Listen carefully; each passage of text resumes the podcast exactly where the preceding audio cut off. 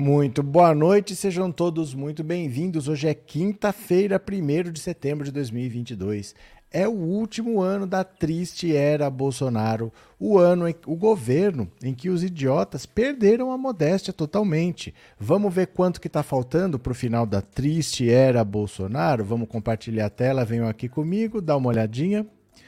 Estão faltando exatamente 121 dias 4 horas, 52 minutos e 48 segundos para o fim da triste era Bolsonaro. Para as eleições, baixamos de 30. Olha só, 30 dias, 12 horas, 52 minutos e 34 segundos para as eleições 2022. Agora é o último mês, contagem regressiva, tá? É, hoje tem pesquisa Datafolha. Eu tô olhando aqui para ver se saiu. Eu não posso esperar sair para fazer a capa, né? Eu sou obrigado a fazer uma capa genérica com o resultado da pesquisa Datafolha, porque ainda não saiu, mas vai sair já. É para ser 19 horas. Porque assim, não deve ter mudanças significativas. O, o resultado está tão estável que você não deve ter muitas mudanças. O Lula, por exemplo, ele está nesse patamar há um ano. Né? O que aconteceu nesse um ano? 7 de setembro passado, o Bolsonaro ameaçou tentar um golpe de Estado, chamou Alexandre de Moraes de canalha, disse que não ia mais aceitar a decisão judicial, ele deu indulto para Daniel Silveira, ele fez pouco caso das enchentes na Bahia, depois das chuvas em Petrópolis, teve o escândalo recente agora das rachadinhas que voltou, teve os pastores do Ministério da Educação negociando barra de ouro. Nada disso mudou o cenário. A única mudança que teve para valer foi quando Sérgio Moro desistiu em abril e por ele desistir teve uma migração de votos do do Sérgio Moro para o Bolsonaro. Ali ele subiu 4, 5 pontos percentuais quando o Sérgio Moro desistiu. Fora isso, não tem mudança. Então, dificilmente, por causa de, uma, de um debate, por exemplo, vai ter alguma alteração.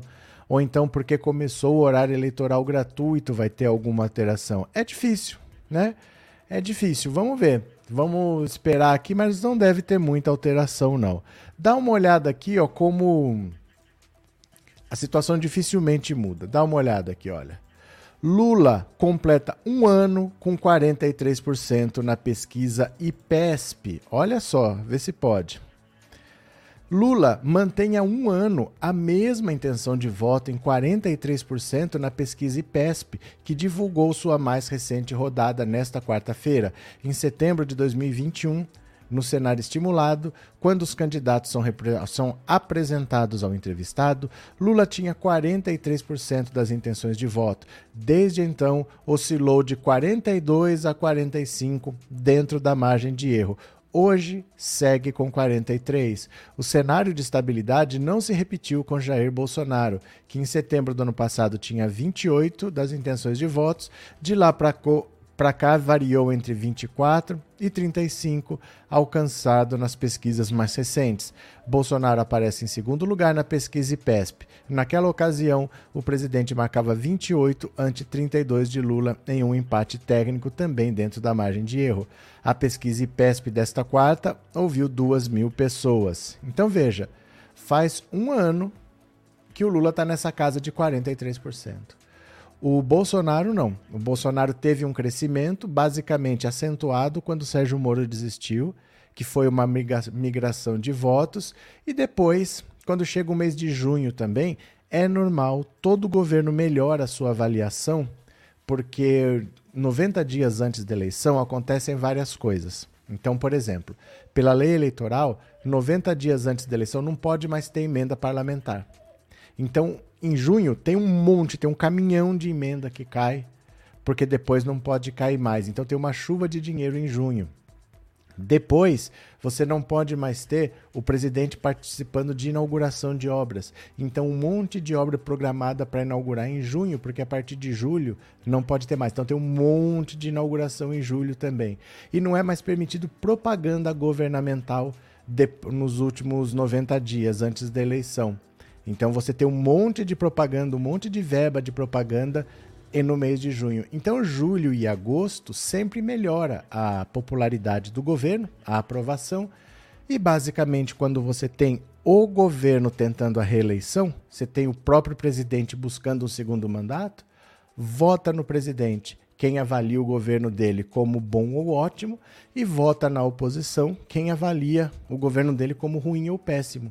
Então, como ele melhorou a sua aprovação, ele teve um pouquinho mais de intenção de votos, que é normal. Isso com todo governo acontece em ano de eleição.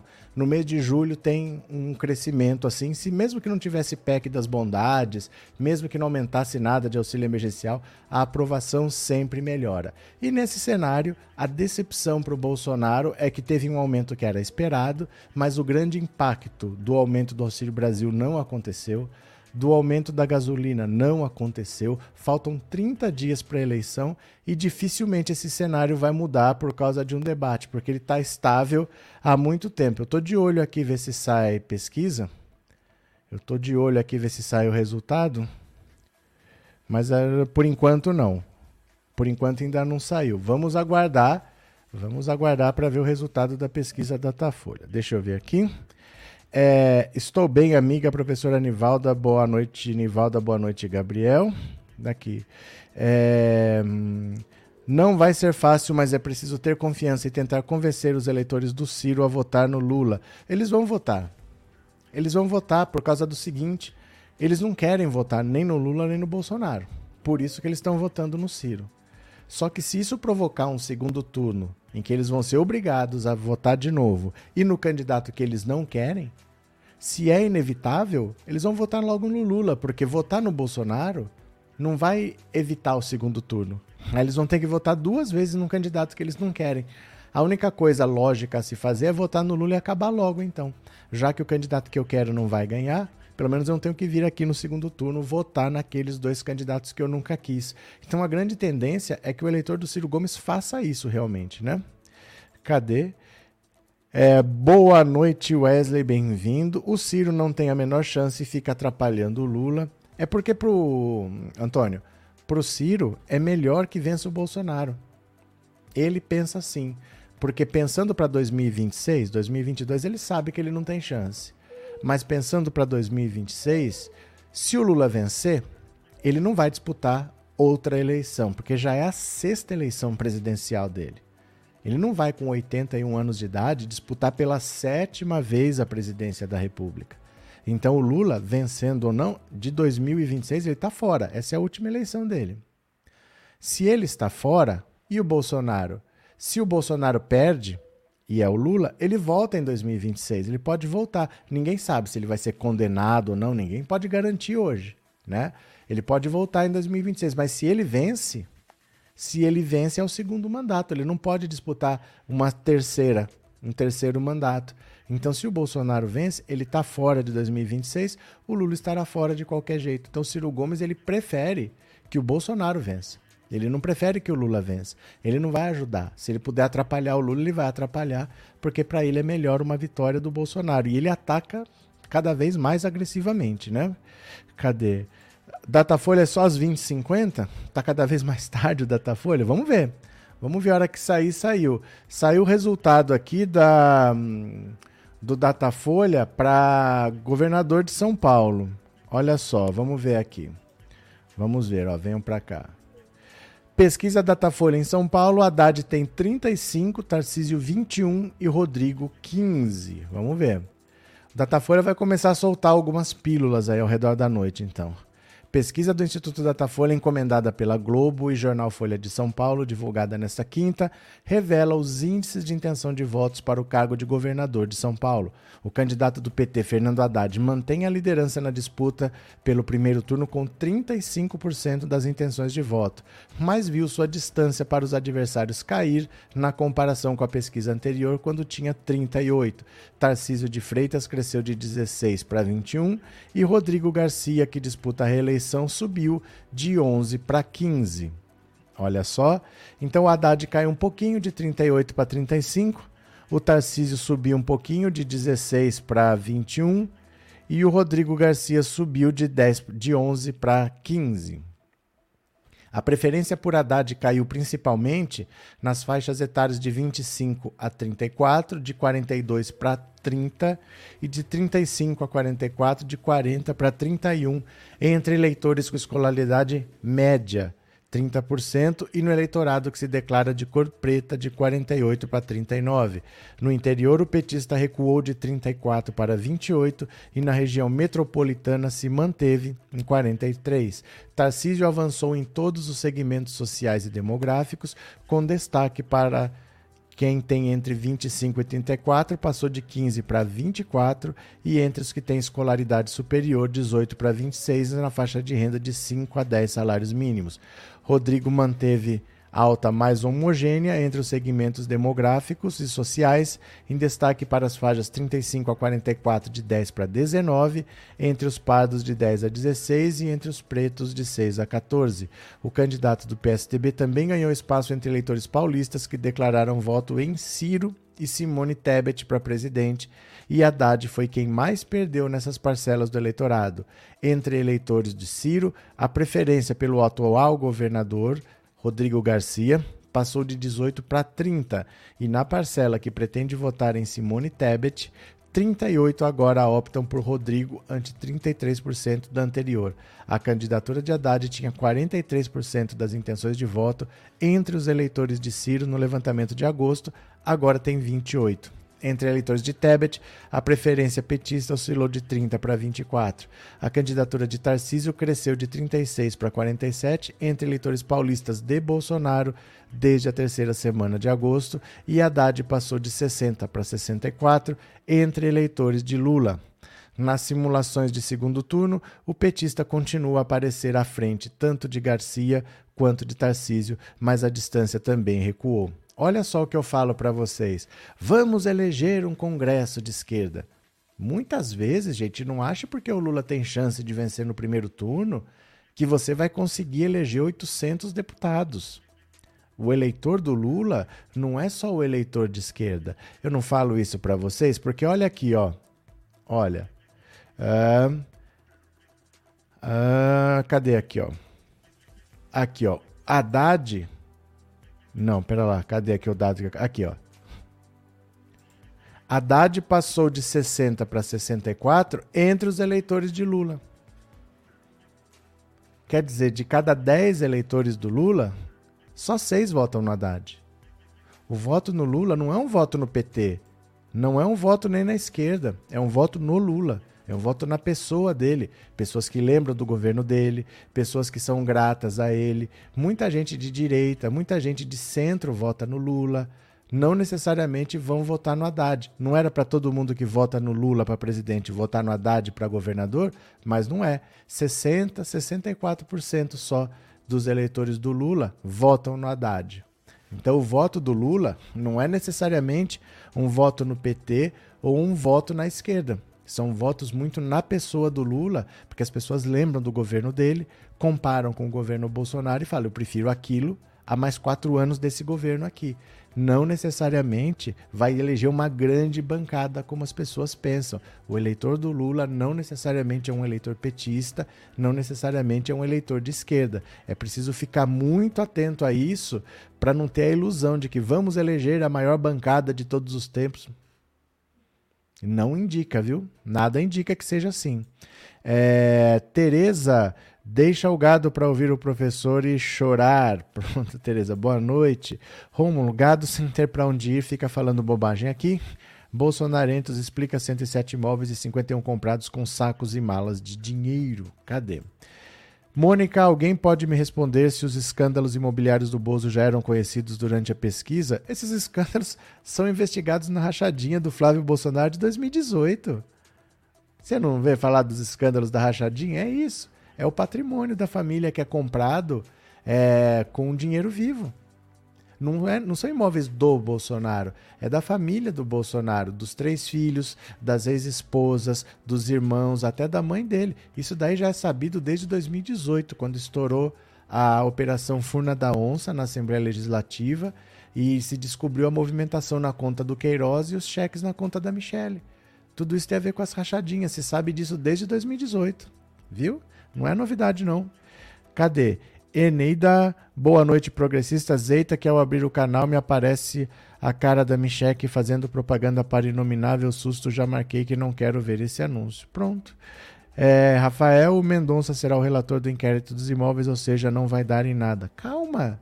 Gente, vocês não podem sofrer desse jeito. Vocês têm que parar de ser tão bipolares assim. Nem começou. A gente não precisa de soldado que desiste da luta antes dela começar, não. Nós estamos aqui é para lutar. Não é não? Força, Rafael, força, força, força. Luiz André, um mentiroso Bolsonaro não aceita a verdade que Lula fala. Problema dele. Problema dele. Vai ter que aceitar e que dói menos. É possível sim eleger deputados e senadores de esquerda. Sim, é possível. Não eleger um congresso inteiro. vou te mostrar, Dalmir. Dalmir, você provavelmente está achando que vai eleger um grande eleitorado de esquerda. Isso nunca aconteceu. Dá uma olhada aqui. É bom que você me dá a chance de mostrar eu mostro sempre esse gráfico aqui, ó. Dá uma olhada aqui, ó. Veja, essa aqui é a Câmara dos Deputados nos últimas três eleições. 2010, 2014 e 2018. 2010 foi quando acabou o segundo mandato do Lula. O Lula saiu com 87% de aprovação. Ele podia mudar a Constituição se ele quisesse, aprovar um terceiro mandato, ele venceria no primeiro turno. Ele nunca teve, nenhum presidente teve tanta aprovação. Mesmo assim, a esquerda só elegeu 166 deputados naquele ano. Com, no auge da popularidade do Lula, só elegeu 166. Em 2014, quando a Dilma quase não se elegeu, o Aécio quase ganha, elegeu 138. E em 2018, no auge do lavajatismo, com o Lula preso, a onda bolsonarista, a direita disparou. Olha a direita que era 190, passou para 238, chegou a 301. Mas a esquerda continuou ali no 137. Então a esquerda nunca passa disso. Ela nunca baixa de 130 e pouco, 140 e nunca passa desses 160. A esquerda fica ali, ó, 140 e 160. Não passa disso. Porque não tem eleitor para isso. A direita tem. Tem muito mais gente que se declara de direita e vota na direita. Então a direita consegue ir, ó, de 190 para 200, para 300, mas a esquerda não consegue, não tem eleitor para isso. Vai ter que compor com o centro, vai ter que compor com a direita, se quiser chegar a 308 votos na Câmara para aprovar uma PEC. Não tem o que fazer.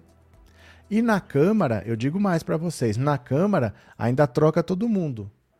No Senado, é um senador só por estado. Dois são os que já estão lá, que foram eleitos no bolsonarismo. No Senado, dos três senadores, dois foram eleitos na última eleição no auge no bolsonarismo. É um Senado extremamente de direita. Agora só vai se eleger um. Então, quantos senadores o, o PT pode. PT não, a esquerda pode eleger? De 27 no Brasil todo? Talvez 10. Que vão cair num Senado completamente de direita. Viu? Então não se iludam. Ah, não, vamos eleger 300. Nem quando o Lula estava com 87% de aprovação isso aconteceu, viu? Cadê que mais? É... Portugal torce por Lula. Abraço, Raul. Boa noite, bem-vindo, viu? Gustavo, se Lula ganhar no primeiro turno aqui em Pernambuco, vão ser 13 dias de comemoração. Aqui Lula tem 60%. Acho que vai ganhar. Valeu. Cadê? Boa noite, Paulo Santos, atrasado, mas cheguei. Chegou. RSF, povo não tem entendimento político, o critério é muito pessoal, não tem referências ideológicas, principalmente com o Lula. Principalmente com o Lula, que é uma figura muito forte, é uma figura muito conhecida. Outro candidato da esquerda não teria essa votação. O Lula tem essa votação porque é ele, não porque ele é da esquerda, não porque ele é do PT.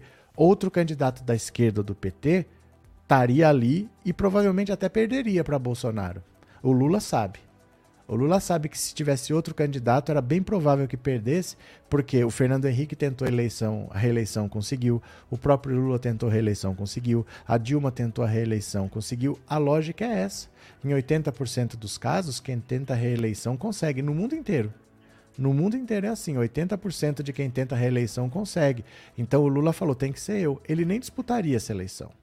Ele só está disputando porque o caso é muito grave contra Bolsonaro e provavelmente e provavelmente ele ele sabe que outro candidato teria dificuldade. Mônica, eu me referi à pesquisa do UOL. Claro que eu sei das achadinhas, mas então, todo mundo sabe. Eu sei que você está falando da pesquisa, mas a pesquisa não trouxe novidades. A pesquisa trouxe o assunto de volta. Mas não é novidade. Se, se, as pessoas já sabiam disso daí, as pessoas sempre souberam e votaram no Bolsonaro mesmo assim. Né? As pessoas sabiam, as pessoas. Bolsonaro, ele não foi eleito porque ele é honesto. O eleitor dele, ele releva isso tudo, não está nem aí. Viu, Mônica? As pessoas sempre souberam disso daí, desde 2018. Esse escândalo de rachadinha, a investigação do Flávio Bolsonaro, são os mesmos imóveis. Isso aí não é uma coisa que faça o eleitor do Bolsonaro desistir. Ele não liga para isso. Não vai mudar nada a intenção de voto deles. O que pode acontecer é dificultar o crescimento. Porque hoje ele está perdendo no primeiro turno. Então ele poderia se recuperar, talvez não para ganhar, mas para forçar um segundo turno. Isso pode barrar o crescimento dele. Mas é muito difícil imaginar o Bolsonaro perdendo votos, porque esse eleitor já viu de tudo. Esse eleitor já viu corrupção no Ministério da Saúde, no Ministério da Educação, já viu Bolsonaro dando indulto para condenado do STF, já viu Bolsonaro chamar ministro, perdão, chamar ministro de canalha, dar patada na Vera Guimarães. Esse eleitor já viu de tudo, ele apoia o Bolsonaro. Então, não tem o que mude a opinião dele, ele não vai desistir. Esse cara que está aí com o Bolsonaro vai morrer com o Bolsonaro, mas pode barrar o crescimento dele para um eleitorado maior. O Bolsonaro provavelmente está no limite de votos dele. Valeu, Mônica. É, obrigado, Guia. Obrigado pelo super sticker e obrigado por ser membro, viu? Muito obrigado. Deixa eu pedir para quem puder colocar o seu celular aqui em cima desse código QR, ó. Coloca aqui, fica 10 minutinhos aqui assistindo a live, tá? Fica 10 minutinhos vendo aqui o resultado, tá? Essa é a mesma live que tá lá, porque a gente precisa ter outros canais para falar com você esse canal ficou bloqueado por uma semana. Ah, eu estava com saudade, fiquei preocupado. Se, se você só tiver aqui, eu não tenho como te avisar. Então siga por outros canais, porque aqui, por exemplo, a live continuou. Você poderia ter assistido por aqui, mas tem que se inscrever. Assista lá 10 minutinhos, vamos fazer essa rede crescer. Valeu? Continue. Heleno, boa noite. Uma pergunta: por que o Ciro Gomes acha melhor que o Bolsonaro seja reeleito se o partido do Ciro é contra o Bolsonaro? O Ciro Gomes vai contra o seu partido? O partido todo está contra o Ciro. O partido nem quer essa candidatura mais, porque não tem chance, está gastando dinheiro e está atrapalhando a eleição de deputados. O partido todo é contra o Ciro disputar a eleição, mas o Ciro está disputando.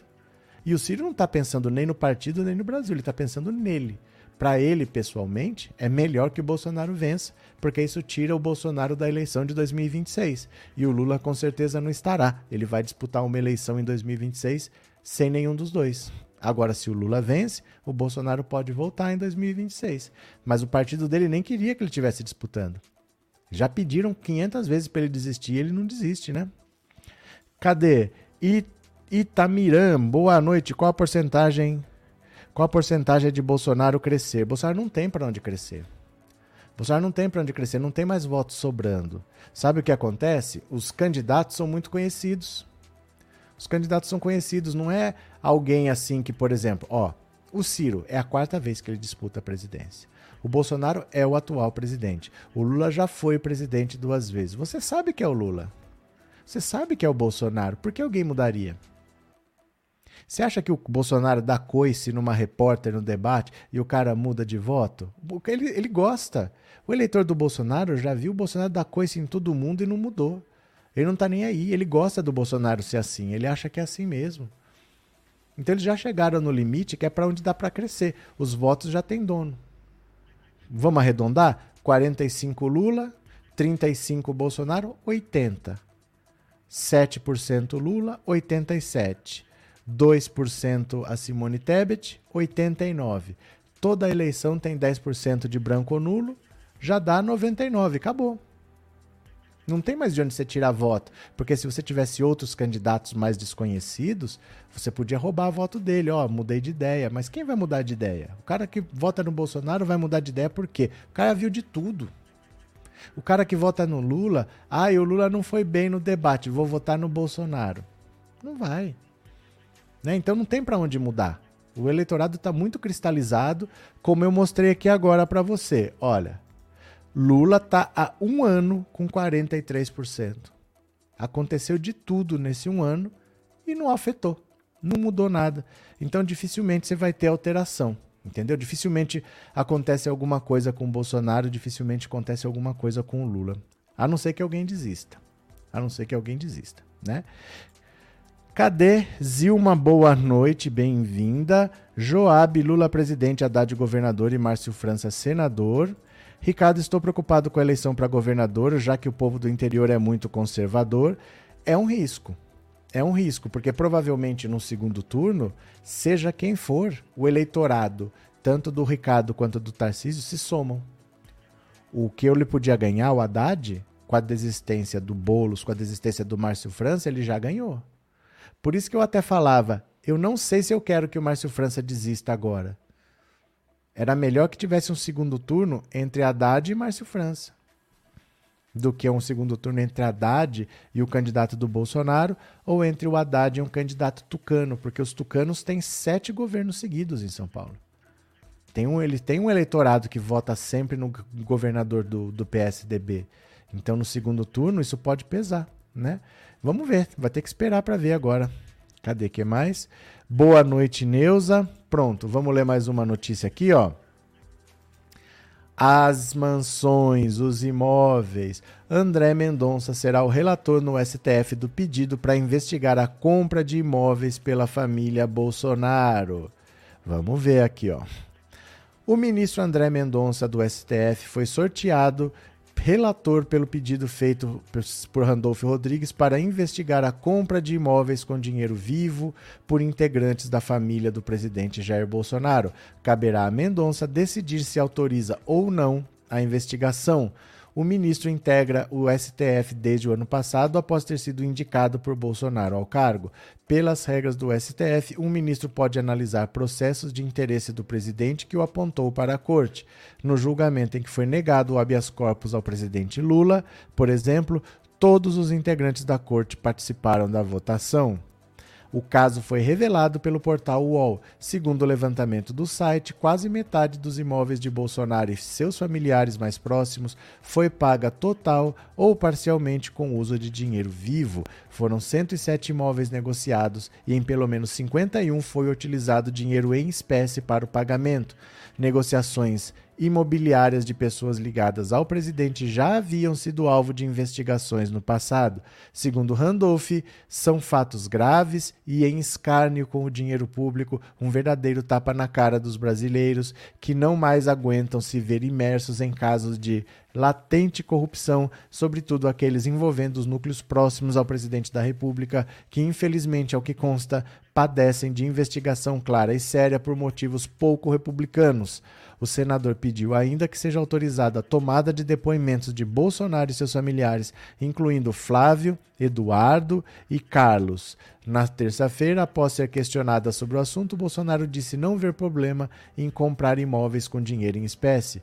Qual o problema de comprar com dinheiro vivo imóvel. Não sei o que está escrito na matéria. Qual é o problema? Investiga, meu Deus do céu, afirmou Bolsonaro na terça na saída de um evento do setor de comércio e serviços, ao ser questionado sobre uma reportagem do UOL que trata sobre a conta de imóveis pelo presidente, seus filhos, sua mãe e ex-mulheres. O presidente afirmou que dois de seus filhos, Flávio e Carlos, recebem pancada há quatro anos o Ministério Público do Rio investiga um possível esquema de rachadinha no gabinete dos dois. Bolsonaro ainda disse que não tem relação com seus irmãos, com o que seus irmãos fazem já foi investigado. Desde que eu assumi, quatro anos de pancada em cima de Flávio, de Carlos, do Eduardo Menos, familiares meus no Vale do Ribeira. Tenho cinco irmãos no Vale do Ribeira. O que eu tenho a ver com o negócio deles? Ele nunca tem a ver com nada, ele nunca tem a ver com o que acontece na família, ele nunca tem a ver com nada que acontece no governo. Se a inflação aumenta, a culpa é da pandemia, a culpa é da guerra da Ucrânia, a culpa é dos governadores e prefeitos, a culpa é do STF. Ele nunca tem nada a ver com nada, né? Vamos ver. O negócio é o seguinte: ninguém sabe ainda o que vai acontecer. Foi só sorteado. O Mandonça, por exemplo, ele pode se dizer suspeito. Ninguém sabe o que vai acontecer. Vamos esperar para ver, né? É... Eita, já vi tudo. André Mendonça vai passar pano para o Bolsonaro e não vai ver crime. Será? Não sabemos. Temos que esperar. Vamos ver é, se prender que que prenda, que prenda geral dos restos dos políticos também. É só denunciar. Tem é que denunciar. Né? Não é se prender um que prenda geral, mas tem que denunciar. Você tem que ir lá e fazer a sua denúncia. Aí, se você apresentar provas, vai ser aberta uma investigação. Não é assim que sai, sai prendendo, sai prendendo. A justiça atua quando provocada, né? É, nas mãos de Mendonça não vai para frente vai sentar em cima. Calma, gente, não sofram por antecipação. Vamos esperar, né? É, muitos escândalos graves estão aparecendo relacionados ao Bolsonaro, então por que as pessoas acreditam no triplex e não ficam indignadas com o Bolsonaro? Porque não são as pessoas, são os bolsonaristas. É um grupo específico de pessoas que fica indignada com um e não fica indignado com o outro. Não é toda a população. É que você está se considerando só os bolsonaristas. Os bolsonaristas optaram por não enxergar a realidade. Para eles, a realidade não importa. Eles já decidiram que o Lula é ladrão e o Bolsonaro é honesto, né? Eu vou mostrar aqui para vocês, ó. Eu mostrei hoje na hora do almoço, mas acho que é importante passar de novo para vocês entenderem a cabeça do bolsonarista. Não é uma cabeça muito normal. Ele optou por não ver a realidade. Dá uma olhada aqui, ó. Quer ver? Olha, presta atenção. Cuidado porque o som tá um pouco alto, tá? Se quiser abaixar um pouquinho, abaixa. Olha só. Pra cadeia? Rachador? Hum, Não sei, depende do que você, você, você diga. Quem faz rachadinha em gabinete comete crime de peculato, contrata funcionário fantasma pra ficar com o salário dele. Claro que tem. Tem que ir preso. E o Bolsonaro que fez isso? Não, ele não precisa ser porque ele fez em bom. em, em bom prol. Aí, ó. Bom prol do quê? Do enriquecimento dele? Não, do enriquecimento não dele, mas sim dos brasileiros. Isso é o bolsonarismo. Vai vendo. Ah, entendi. Beleza. Você acha que rachador tem que ir pra cadeia? Rachador? Isso. Depende do rachador. Obrigado. Obrigado. Aí, tá vendo, gente? Depende. Amigaço Armando, meu parceiro, me fala uma coisa. É bi, bi, bi, bi, bi o quê? Aê, vai Bolsonaro! É desse jeito, né? E me fala, rachador tem que ir pra onde? É isso aí. Por quem comete peculato, tem que ir pra cadeia? O Lula, sim. E o Bolsonaro? Não, ele não. Ele, é- ele é super honesto.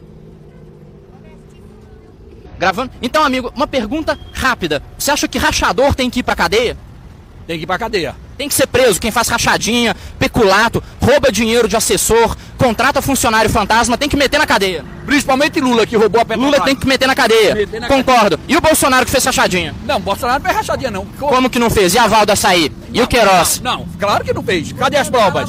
Estão todas nos autos. Tá Inclusive, o Queiroz ele tá botou parecendo a 89 Rede mil na conta da Michelle. E aí? Não, você, cadê as provas? Cadê as Das provas? A O Ministério Público pegou todas. E se a Rede Globo tá falando? Não é a Globo, não, é o Ministério Público. Não, o Ministério Público não falou isso, não. Falou. Onde é que tá? Onde é que cadê as provas? Vai, vamos pegar. Entra aí na internet, vamos ver isso aí. Pode entrar aí, pode entrar, vamos ver se tem prova mesmo. Rede Globo, você tá, você tá a serviço da Rede Globo. Tô não, tô É não. a lapada que a Rede Globo levou. né? Eu vi, o pessoal da Globo é hipócrita, É né? hipócrita, hipócrita. Então, e você- eu também acho que o Bolsonaro é hipócrita igual, né? Não, É nóis. É, é, mas você tá certo, tem que pesquisar. Agora, o que a pauta que você tá levantando é da Globo. Não é não, não é não. É, A você- Globo gosta de falar de Ah, banheiro você- trans. A Globo fala um monte de bobagem. Isso. É verdade. É verdade. Me fala, você é a favor desse pessoal que quer colocar banheiro trans na escola? Claro que não, ué. Pois é, eu também não. Mas por que, que o Bolsonaro enterrou o projeto Escola Sem Partido? A escola sem partido tem, que- não, não pode existir, ué. Não pode existir. Porque tem que ter partido de escola. Escola a gente foi, faculdade foi pra aprender. Foi pra aprender. E se Bolsonaro enterrou, ele fez bem, bem enterrado. Mas ele enterrou o projeto que é pra tirar os partidos da escola. Não, é você tá. Não tô não, pode tá pesquisar. o Bonner, querem botar a palavra na Ó, boca. o Bonner, ele é pelo menos é bonitão. contra. Isso aí então, é nóis. É nóis. É isso. É isso, entendeu? Não adi... Ai, mas será que vai cair por causa desse escândalo, não sei o quê? Gente, o bolsonarismo é isso. Eles sabem, eles não ligam. Eles não ligam. Eles não estão nem aí para a realidade. Eles vão continuar votando no Bolsonaro. Eles não estão nem aí. Eles não ligam para os fatos. A realidade está aqui.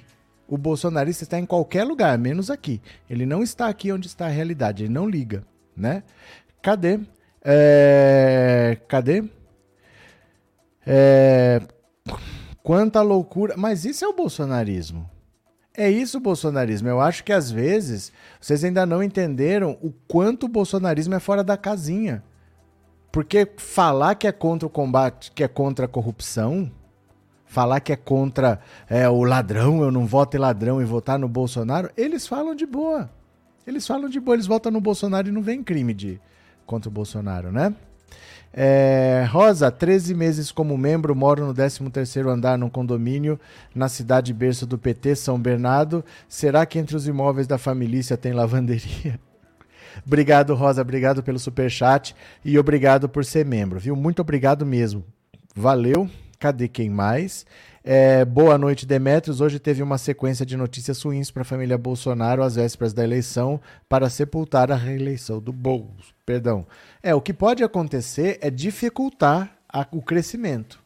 Porque para ele sair desse núcleo do bolsonarismo para uma vitória, ele tem que agregar eleitores mais moderados. Isso pode barrar. Mas agora achar que ele vai perder, ah, o Bolsonaro despencou depois do último debate. Ele não vai despencar. Gente, quem viu Milton Ribeiro ser preso, ministro da Educação, e continua votando no Bolsonaro, tá ligando para um debate. Né? Esse cara não vive na realidade, né? Parece um bando de robô programado para ignorar os fatos. É isso. O bolsonarismo é uma doença sem cura. O bolsonarismo é uma doença sem cura. Deixa eu pegar mais uma aqui para vocês, ó. Bora. Olha. Opa, perdão, deixa eu compartilhar a tela. Gente, vão contribuindo com o canal, com super chat, com super sticker, torne-se membro, tá bom? Colabora aí. PF diz que ex-mulher de Bolsonaro pode ter usado laranja para financiar mansão. Olha só. A Polícia Federal diz que há indícios de que Ana Cristina Vale, ex-mulher do presidente Bolsonaro, usou um laranja para contratar um financiamento bancário de 2,3 milhões para comprar para compra de uma mansão no Lago Sul, área nobre de Brasília. Por isso, a Polícia Federal pediu abertura de investigação sob suspeita de crimes contra o sistema financeiro e lavagem de dinheiro, conforme revelou o Globo ontem. Procurada, a defesa de Ana Cristina Vale diz que não tem conhecimento do fato. A casa avaliada em 3,2 milhões no Lago Sul, ao que indicam os elementos das provas disponíveis, foi supostamente adquirida e financiada pela investigada Cristina Vale por meio de pessoa interposta, sem ser possível identificar a origem dos valores, afirma relatório da PF ao solicitar à Justiça abertura de inquérito. Há indícios de utilização de terceira pessoa interposta para a obtenção de financiamento imobiliário. Tal conduta possui alcance típico de delito contra o sistema financeiro. O contrato de financiamento da mansão, assinado pelo corretor Geraldo Antônio Moreira Machado Júnior, Júnior Machado, nunca vi Júnior Machado, né? Júnior é sobrenome? Existe a família Júnior? Com o Banco de Brasília, estabeleceu parcelas que variam de 14 a 16 mil, a depender da taxa de juros aplicada. Uma das linhas de investigação que a PF quer aprofundar é que quem está pagando esse empréstimo no valor de 2,3 milhões, o custo da dívida, segundo os investigadores, é aparentemente incompatível com o exercício da função pública da assessora parlamentar. Olha essa casa, isso aqui não custa nunca 3 milhões em Brasília, nunca que custa 3 milhões. As parcelas do financiamento custam o dobro dobro do salário de Ana Cristina como assessora parlamentar na Câmara dos Deputados, emprego que manteve de março do ano passado até junho deste ano. Na função de ex-mulher de Bolsonaro, ganhava bruto 8 mil, que correspondia a cerca de 6 mil líquidos. A transação imobiliária entrou na mira da PF depois que um relatório do Conselho de Controle de Atividades Financeiras, o COAF, órgão de combate à lavagem de dinheiro, detectou transações atípicas feitas por Ana Cristina. De acordo com o documento, a ex-mulher de Bolsonaro transferiu 867 mil reais para uma empresa de transporte de cargas do Distrito Federal. A firma pertence a Geraldo Antônio Moreira Júnior Machado, que teria usado uma parte desse valor, 580 mil, para pagar a entrada da compra da mansão registrada em 2,9 milhões em junho do ano passado. De acordo com corretores que atuam na região, o imóvel valeria 3,2 milhões. Ana Cristina negava ser a dona da casa, onde mora com o filho Jair Renan Bolsonaro, fruto de um relacionamento com o presidente. Ela dizia que alugava o imóvel. Recentemente, porém, ela apresentou uma nova versão. Candidata a deputada distrital, a ex-mulher de Bolsonaro declarou ao TSE ser a proprietária da mansão, que, segundo ela, valeria 829 mil reais. De acordo com a matrícula do imóvel emitida nesta quarta-feira, o imóvel ainda está registrado no nome de Júnior Machado. Procurado, o empresário não retornou o contato. Agora, olha bem essa casa aqui, ó. Deixa eu mostrar aqui, ó. Casa Jair Renan. Olha o que é essa casa. Ela ganha líquidos 6 mil por mês. Você acha que ela tem condição de financiar essa casa aqui, ó? Olha, olha isso. Olha isso. Olha essa casa. A pessoa ganha 6 mil reais por mês. Pode morar nessa casa? Olha. Você acha que é possível isso? Isso é compatível com o salário dela? Olha. Isso é uma mansão, mas é uma mansão. Isso aqui nem custa 3 milhões. Isso aqui custa muito mais. Olha. Em Brasília nada custa esse preço assim, não. Ó. Essa aqui já é a do Flávio. Essa aqui já é a do Flávio. Ó, essa aqui é a da Ana Cristina. Gente, é assim. São duas coisas diferentes, tá? São duas coisas diferentes. O caso da reportagem do UOL tá falando de imóveis da família Bolsonaro que foram comprados com dinheiro vivo. Então tem vários parentes do Bolsonaro, do núcleo próximo dele. Eles pegaram uma relação de todos esses imóveis e constataram que na própria escritura conta que uma parte do pagamento foi feita em dinheiro vivo, em espécie. Isso é uma coisa. Outra coisa é esse da Ana Cristina, porque veio por outro caminho. Isso aí não veio de reportagem do UOL. O problema dela foi o seguinte: desde junho do ano passado ela está morando nessa casa. Essa casa é incompatível com a renda dela, não tem como comprar. Então ela disse que essa casa é alugada e o registro está no nome dessa pessoa, esse Júnior Machado aí. Está no nome dele a casa. E ela dizia que ela alugava. Ela dizia que o aluguel era 16 mil reais por mês, mas ela ganha 6 mil. Nunca explicou como ela fazia essa conta. O problema é que ela é candidata a deputada distrital e ela declarou a casa como sendo dela.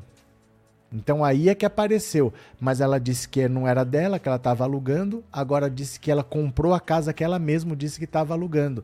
Agora surgiu a suspeita. Isso é outra investigação. Isso aí não envolve dinheiro vivo. Isso aí não está no relatório do Nunes Marques, por exemplo. Não é por causa de dinheiro vivo o problema. O problema é que ela não tem renda para isso. Ela dizia que essa casa era alugada, Agora ela disse que é dela, só que a escritura ainda está no nome desse tal de Júnior Machado. No mínimo ela vacilou. No mínimo ela vacilou. Ela esqueceu que ela mentiu que a casa não era dela e declarou a casa para a Justiça Eleitoral porque ela vai ser candidata agora, mês que vem, ela vai ser candidata. E ela declarou essa casa como sendo dela. Aí o COAF viu uma movimentação que ela fez uma transferência de 800 mil reais para esse Júnior Machado não declarou, não justificou a origem do dinheiro, é uma movimentação atípica. Ela não tem renda para conseguir o financiamento, ela não tem renda para ter esse dinheiro acumulado, ela não tem renda para lá. Isso não tem nada a ver com a reportagem do UOL. São duas coisas diferentes, entendeu? Então, o que foi para a mão do André Mendonça é uma investigação de imóveis que foram comprados com dinheiro vivo. O caso dela é outro. Ela comprou uma casa que ela disse que ela alugava e agora ela declarou para a Justiça Eleitoral que essa casa é dela, sem ela ter capacidade para comprar essa casa. Não sei se ficou mais claro. É, Marcos Manuel, obrigado pelo super sticker, viu? Obrigado pelo apoio, obrigado por ser membro. Deixa eu ver aqui mais. Rosa, essa aqui eu acabei de ler. Deixa eu ver se eu não perdi mais um aqui, porque eu acho que eu perdi mais um. Aqui. Maria Helena, a ladroagem está escancarada e o gado continua defendendo os ladrões. Triste ver pessoas tão perdidas, mas isso daí você vai se acostumando, viu? Essa galera vai continuar aí, essa galera vai continuar bolsonarista, vai continuar radical. Vamos ter que conviver com essa galera. Cadê? É, se Lula subir mais um pouquinho na pesquisa, a gasolina vai para dois reais. É que o Lula não deve subir, não. Não tem para onde subir mais, já está no limite, viu? Cadê? Professor, mas não é o André Mendonça. O que não é o André Mendonça, Norberto? O que, que não tem o André Mendonça? Boa noite, deve ter caixas de dinheiro guardado nesta mansão. Não se sabe, Solange. Não se sabe. Essa família tem um monte de dinheiro por aí circulando, né? É, diva, por que o povo é assim? Cospe no prato que comeu, bando de ingratos amebas. Pronto. É, deixa eu pegar aqui mais uma. Olha só. Declaração do próprio Bolsonaro. Olha aqui.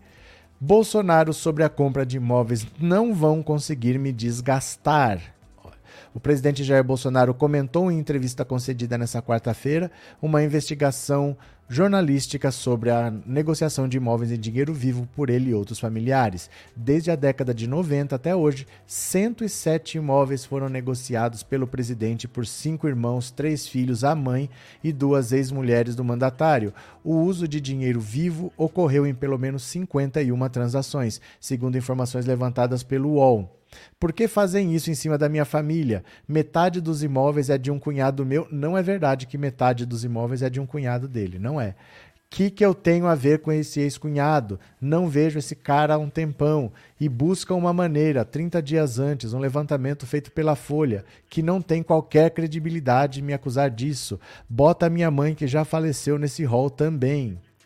Vem para cima de mim, vem para cima de mim e ponto final. Agora é uma maneira de desgastar. Não vão conseguir desgastar. Eles querem é eleger, você sabe quem. Não vão ter sucesso. Sentiu, hein? Ele sentiu a pancada. Ele sentiu a pancada pelo seguinte: ele sabe que isso não faz o eleitorado dele desistir, mas isso impede que ele cresça.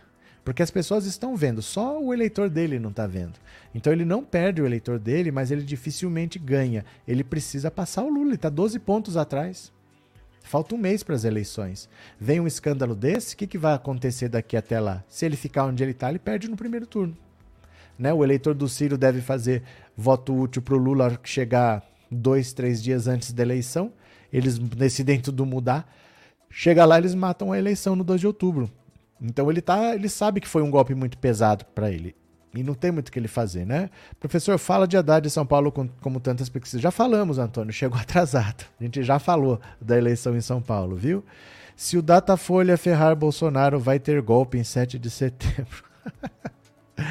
Olha o Francisco que vive em Nárnia. Eu falo para vocês, tem que vir aqui falar groselha, Francisco.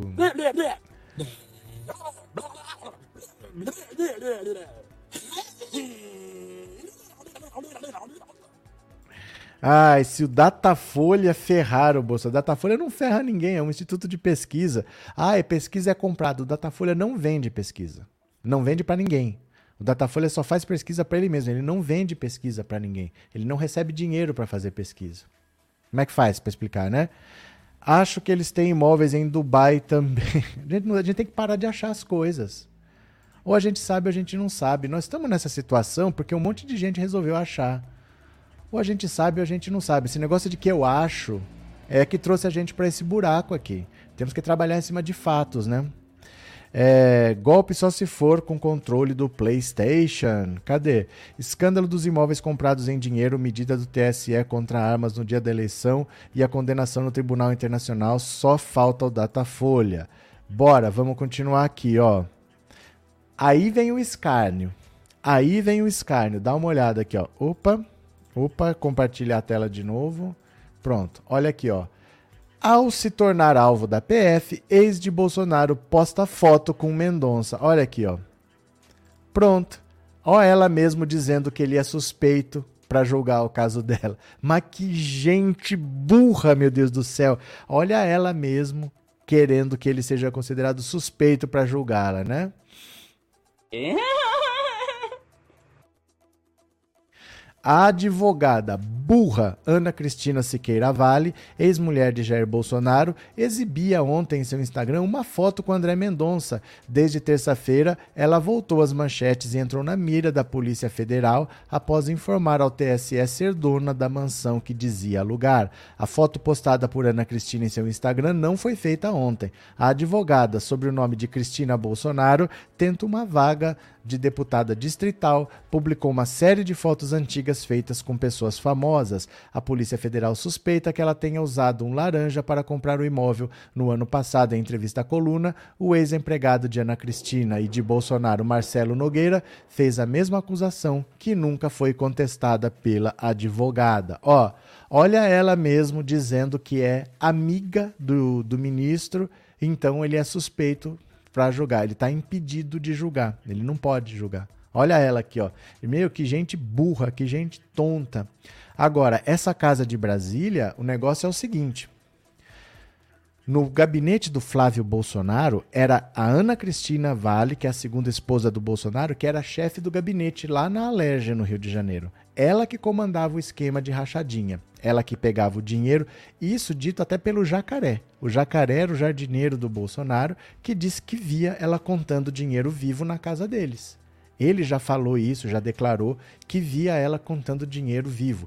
Ela era chefe de gabinete do Flávio Bolsonaro e ela que comandava o esquema de rachadinhas. Só que ela se separou do Bolsonaro e o Bolsonaro falou: não, então tá fora, não é mais você que comanda.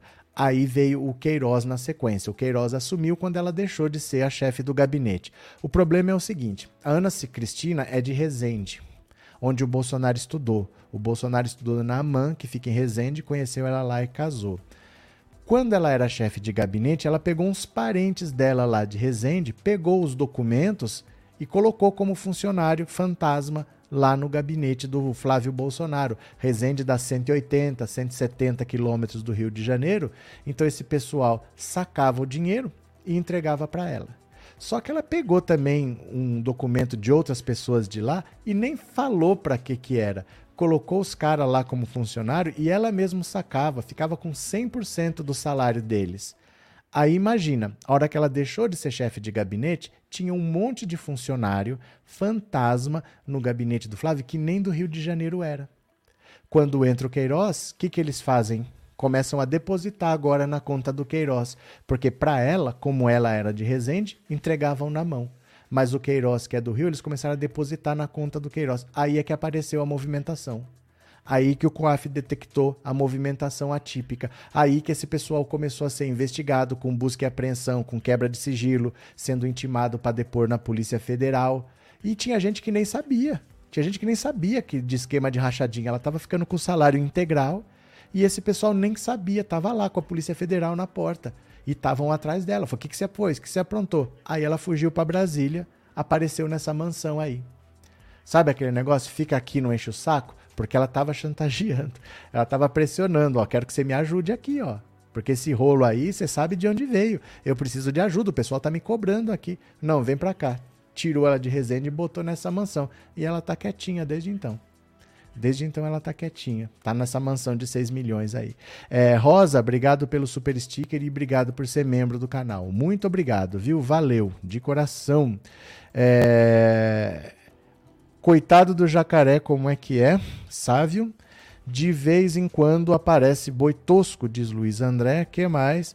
Essa foto comprometedora pode pressionar o ministro a não passar pano para ela? Não sei, Demetrios. Não sei. Gente, não dá para saber o que vai acontecer no futuro.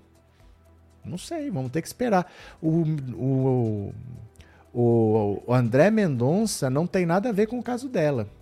O André Mendonça foi sorteado relator para o caso trazido à tona pela Folha de imóveis que foram comprados com dinheiro vivo. Essa mansão é outra história. Essa mansão é, ela não tem patrimônio para ter comprado, a casa não está no nome dela, mas ela declarou à Justiça Eleitoral que a casa é dela, tem uma movimentação de 800 mil reais dela para um empresário que pode ser um laranja para ela conseguir o financiamento. É outra história, é outro caso, não tem nada a ver com o André Mendonça por enquanto. Por enquanto, nós não sabemos, viu? São outras coisas. Cadê? É, Marcela se você considerar Brasília região administrativa, tem sim imóveis mais ou menos em conta, dependendo da localização. Lá nem tudo são flores, meu caro. Tudo bem, tudo bem. Eu sei, mas no Lago Sul é difícil, viu? No Lago Sul é difícil. Dá uma olhada aqui, ó. Dá uma olhada. Não é questão se tem casas em conta, não. A questão é, são essas, né, ó. Ó, A questão é que são essas, não é que tem casa em conta. Pode ter casa em conta, não tem problema. Agora, o problema é se são essas aqui que são em conta. Deixa eu mostrar para você, por exemplo, a mansão do Flávio Bolsonaro, avaliada em 6 milhões de reais. Dá uma olhada aqui, ó. Olha se isso é uma casa em conta. Olha, isso é uma casa em conta?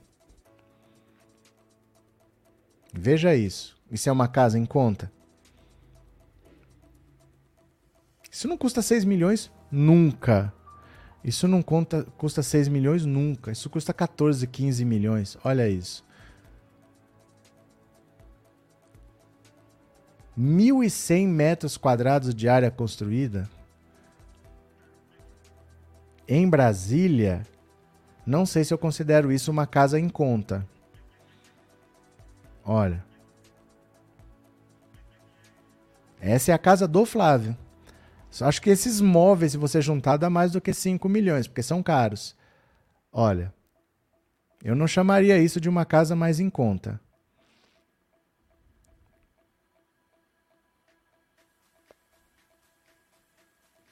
Vai vendo, olha. Isso é a casa do Flávio Bolsonaro, que ele diz que custa 6 milhões. Se não custa 6 milhões, nunca. Olha isso. Vai vendo, vai vendo. Isso é um castelo, praticamente, ó. Espaço gourmet, com churrasqueira, olha. Para manter uma casa dessa,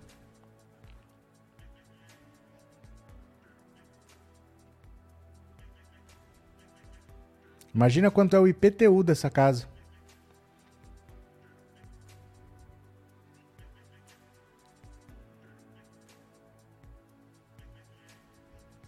Essa é a casa do Flávio Bolsonaro, vai vendo, ó. Olha aí, ó. Olha a localização. Banheiro da suíte. Olha o banheiro, olha o tamanho do banheiro. Tem um spa. Praticamente tem um spa dentro de casa, ó.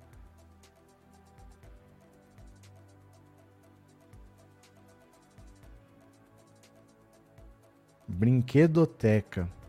Vai vendo, ó. Isso é a casa do Flávio Bolsonaro, ó. Olha isso. Olha isso.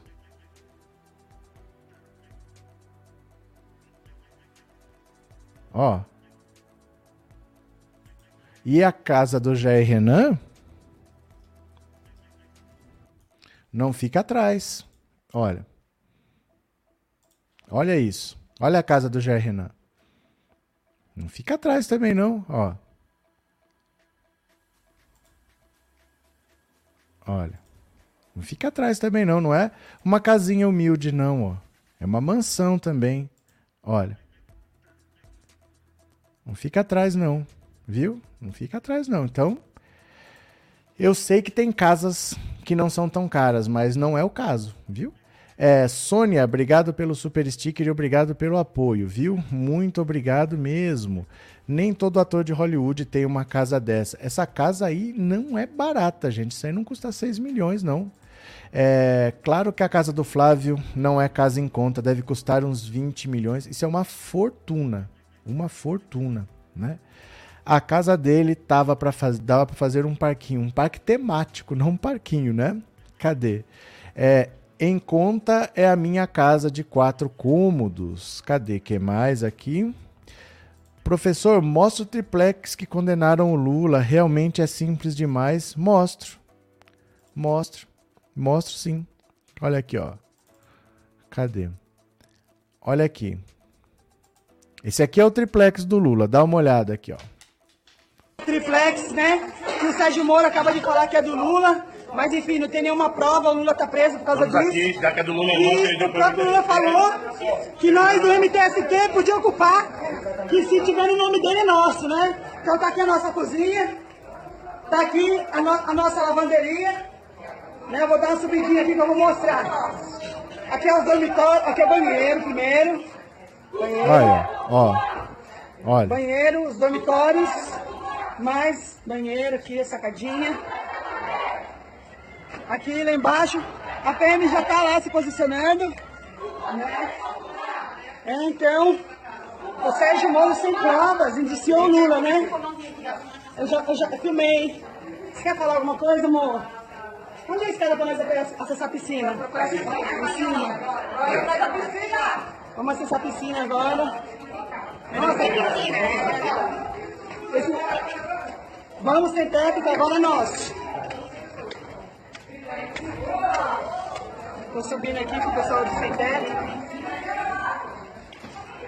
Eu não sabia, mas é tri triplex. Um apartamento que não está pronto, que nunca foi usado, onde ele nunca morou, que não tá no nome dele. Tô indo. Ó, Peraí que eu tô filmando. Vamos dar limpeza na piscina? Aí, ó. Olha, ó.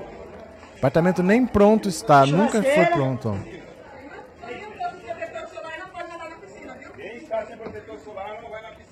Nós vamos dar uma limpada nessa piscina para nós dar nossa primeira festa no AP.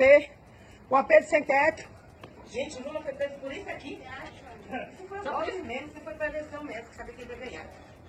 Isso aqui não tem nada a Bom, ver, não. ou agora eles provam de quem é o triplex. Um apartamento que nunca foi dele, que não tem escritura no nome dele, que nem pronto estava, ninguém nunca usou, Lula nunca dormiu, nunca usufruiu, nunca teve intenção de morar lá, mas aí é crime, né? O triplex nunca foi do Lula. Não, o próprio Sérgio Moro nunca acusou de ser do Lula. O que ele dizia é que foi feita uma reforma que seria lavagem de dinheiro. A investigação era sobre a reforma, nunca foi sobre o triplex. Tem nem pé nem cabeça a denúncia do Lula, né? Por isso que ele foi considerado suspeito. É, Maria Ferreira, a rapadura que fizeram nos cofres públicos foi grande. Espero que haja justiça. Rosa, atire a primeira pedra quem nunca comprou casa com dinheiro vivo. Eu mesmo, olha, esse mês eu ainda não comprei. Mas esse ano eu já comprei quatro casas com dinheiro vivo. Eu saio com um saco de dinheiro nas costas aqui e compro, viu? Cadê? É, vou para Brasília comprar uma casinha em conta. Lá tem casinha em conta. Você pode ir, tem uma casinha em conta lá. Ai, meu Deus do céu. Deixa eu pegar aqui, ó. Agora vamos falar em gente que tem dinheiro sobrando? Deixa eu ficar de olho aqui. O Datafolha parece que é só 20,45, né? Por enquanto, nada. É, olha só, sabe outra pessoa que disse que estava cheia do dinheiro? Aquela tal da Antônia Fontinelli, que ostenta a vida de luxo, é toda cheia de ser celebridade?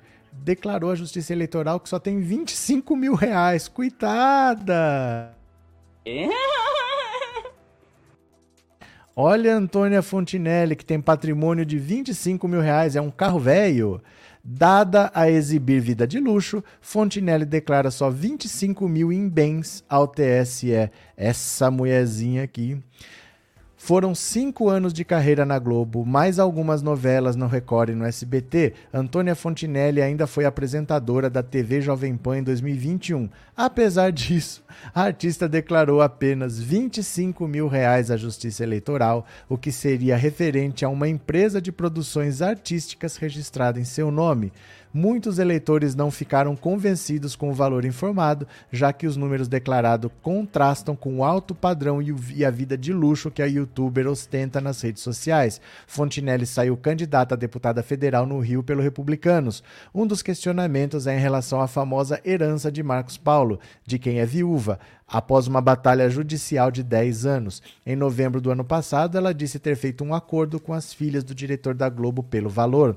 Marcos Paulo faleceu em 2012 de embolia pulmonar. Fontinelli, que ganhou a justiça, na justiça, uma herança avaliada inicialmente em 30 milhões de reais, afirmou no ano passado que abriu mão do percentual de 25% a que teria direito e ficaria com apenas 4 milhões. Nenhuma informação a respeito dessa fortuna deixada pelo marido, contudo, foi declarado ao TSE. A única que tenho em meu nome é o capital social da minha empresa, fundada em 97. E eu faço questão de dizer: meu carro é alugado, minha casa no Rio de Janeiro é alugada, meu apartamento em São Paulo é alugado. Eu não recebi nada ainda da herança do meu marido, disse ao UOL. Gente, essa gente honesta. Essa gente que é contra a corrupção é sempre enrolada por quê exatamente, hein?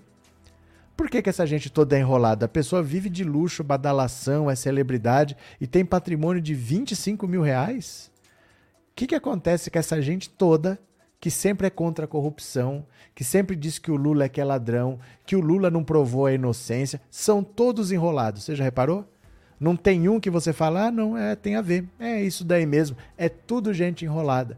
Essa mulher aí que posa de celebridade tem 25 mil reais? É um carro velho? É um carro usado? É isso mesmo o patrimônio dela? 25 mil reais? Cadê? É, Professor Lula em primeiro turno viu? Tá bom, Antônio, vi. Chagas, o senhor está com boa expectativa para a pesquisa de hoje? Gente, não tem mudança, Chagas. Não tem mudança. O quadro está estabilizado há mais de um ano. Vai ser a mesma coisa. Não tem o que mudar. Não tem onde buscar voto. Os candidatos são muito conhecidos. Pergunto para você, Chagas. Vamos supor que você é eleitor do Lula. O que, que aconteceu de um mês para cá para você decidir votar no Bolsonaro? Vamos supor que você é eleitor do Bolsonaro. O que, que aconteceu nesse último mês que te faria abandonar o Bolsonaro para votar no Lula? São os únicos que têm voto, não tem mais voto para buscar. A única coisa que pode acontecer é voto útil. Sair voto do Ciro e ir para o Lula, mas isso não acontece antes. Isso acontece muito pertinho da eleição, não deve ter mudança. Não deve ter nada muito diferente, não, viu? É, boa noite, cheguei agora e sou seu fã. Abraço, Joelson. Maria de Lourdes. Não acredito nessa Antônia se acha dona da verdade, mas ela só tem 25 mil reais de patrimônio. Estranho. Esse pessoal pode ver todo mundo que é contra a corrupção. Todo mundo fala que tá todo mundo errado, só ele que tá certo. Você não pode puxar um fio que sai uma ninhada atrás, né? Sandra, obrigado pelo super sticker e obrigado por ser membro, viu? Muito obrigado. Valeu. Cadê? Gente, estou me referindo aos imóveis localizados nas Sul e Asa Norte. São caros sim, mas não chegam aos pés das mansões, claro, né? Não, mas tudo bem. É que isso não está em discussão se tem casa barata. Nós estamos discutindo imóveis específicos, nós não estamos discutindo os imóveis de Brasília. Esses aí, nunca que custa esses valores que eles declararam. A casa do Flávio nunca que custa 6 milhões. E a casa do Jair Renan, 3 milhões? Nunca também. São muito mais caras do que isso. Nós estamos discutindo esses específicos. Não é o mercado imobiliário de Brasília. Pode ter. Pode ter casa barata, mas não importa. São essas que nós estamos falando, né? Cadê? Arnon. Meu caro professor, só você é um percentual que não é a maioria acredita no Datafolha. Tá bom. Obrigado, Arnon. Boa noite. O gado está desesperado, já tem já já tem Datafolha. Depois que sair, venham chorar aqui para nossa alegria. Pronto. Vamos ler mais uma aqui. Vamos ler mais uma. Olha aqui, ó. Janones. Janones está criando corpo, está tomando espaço. Efeito Janones já beneficia Lula, mas parte da esquerda ainda tem nojinho de seu estilo.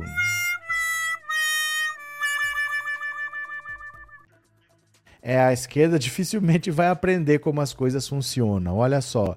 Afinal, qual o papel de André Janones na candidatura do Lula? Com a palavra, o próprio. Minha missão é distrair o gado para o Lula passar. Quando desistiu de sua candidatura a presidente da República, Janones teve o nome cogitado para integrar o conselho político ou coordenar a comunicação digital de Lula. Nem uma coisa nem outra. Até hoje, o PT sequer confiou a ele as senhas das redes sociais do candidato. Mesmo sem escalação oficial na campanha, Janones ajuda Lula, tumultuando o campo bolsonarista no território que eles dominam, as redes sociais. O PT, no fundo, gosta do papel que ele vem exercendo, mas tem receio de que a imagem de estadista que projetam para Lula seja arranhada. Em resumo, parte da esquerda tem nojinho do estilo Janones. E por quê? Porque Janones é uma espécie de chacrinha que, em vez de distribuir bacalhau, distrai o auditório com xingamentos, ofensas e muitas denúncias bombásticas, as mesmas ferramentas que a extrema-direita utiliza no mundo digital. Na boca de Janones, um trivial bom dia ganha a carga de dramaticidade da revelação dos três segredos de Fátima. Foi com esse tom que ele conseguiu, em poucos dias, que 20 milhões de pessoas assistissem a um vídeo em que denunciava que Jair Bolsonaro irá acabar com o auxílio emergencial de 600 reais em dezembro.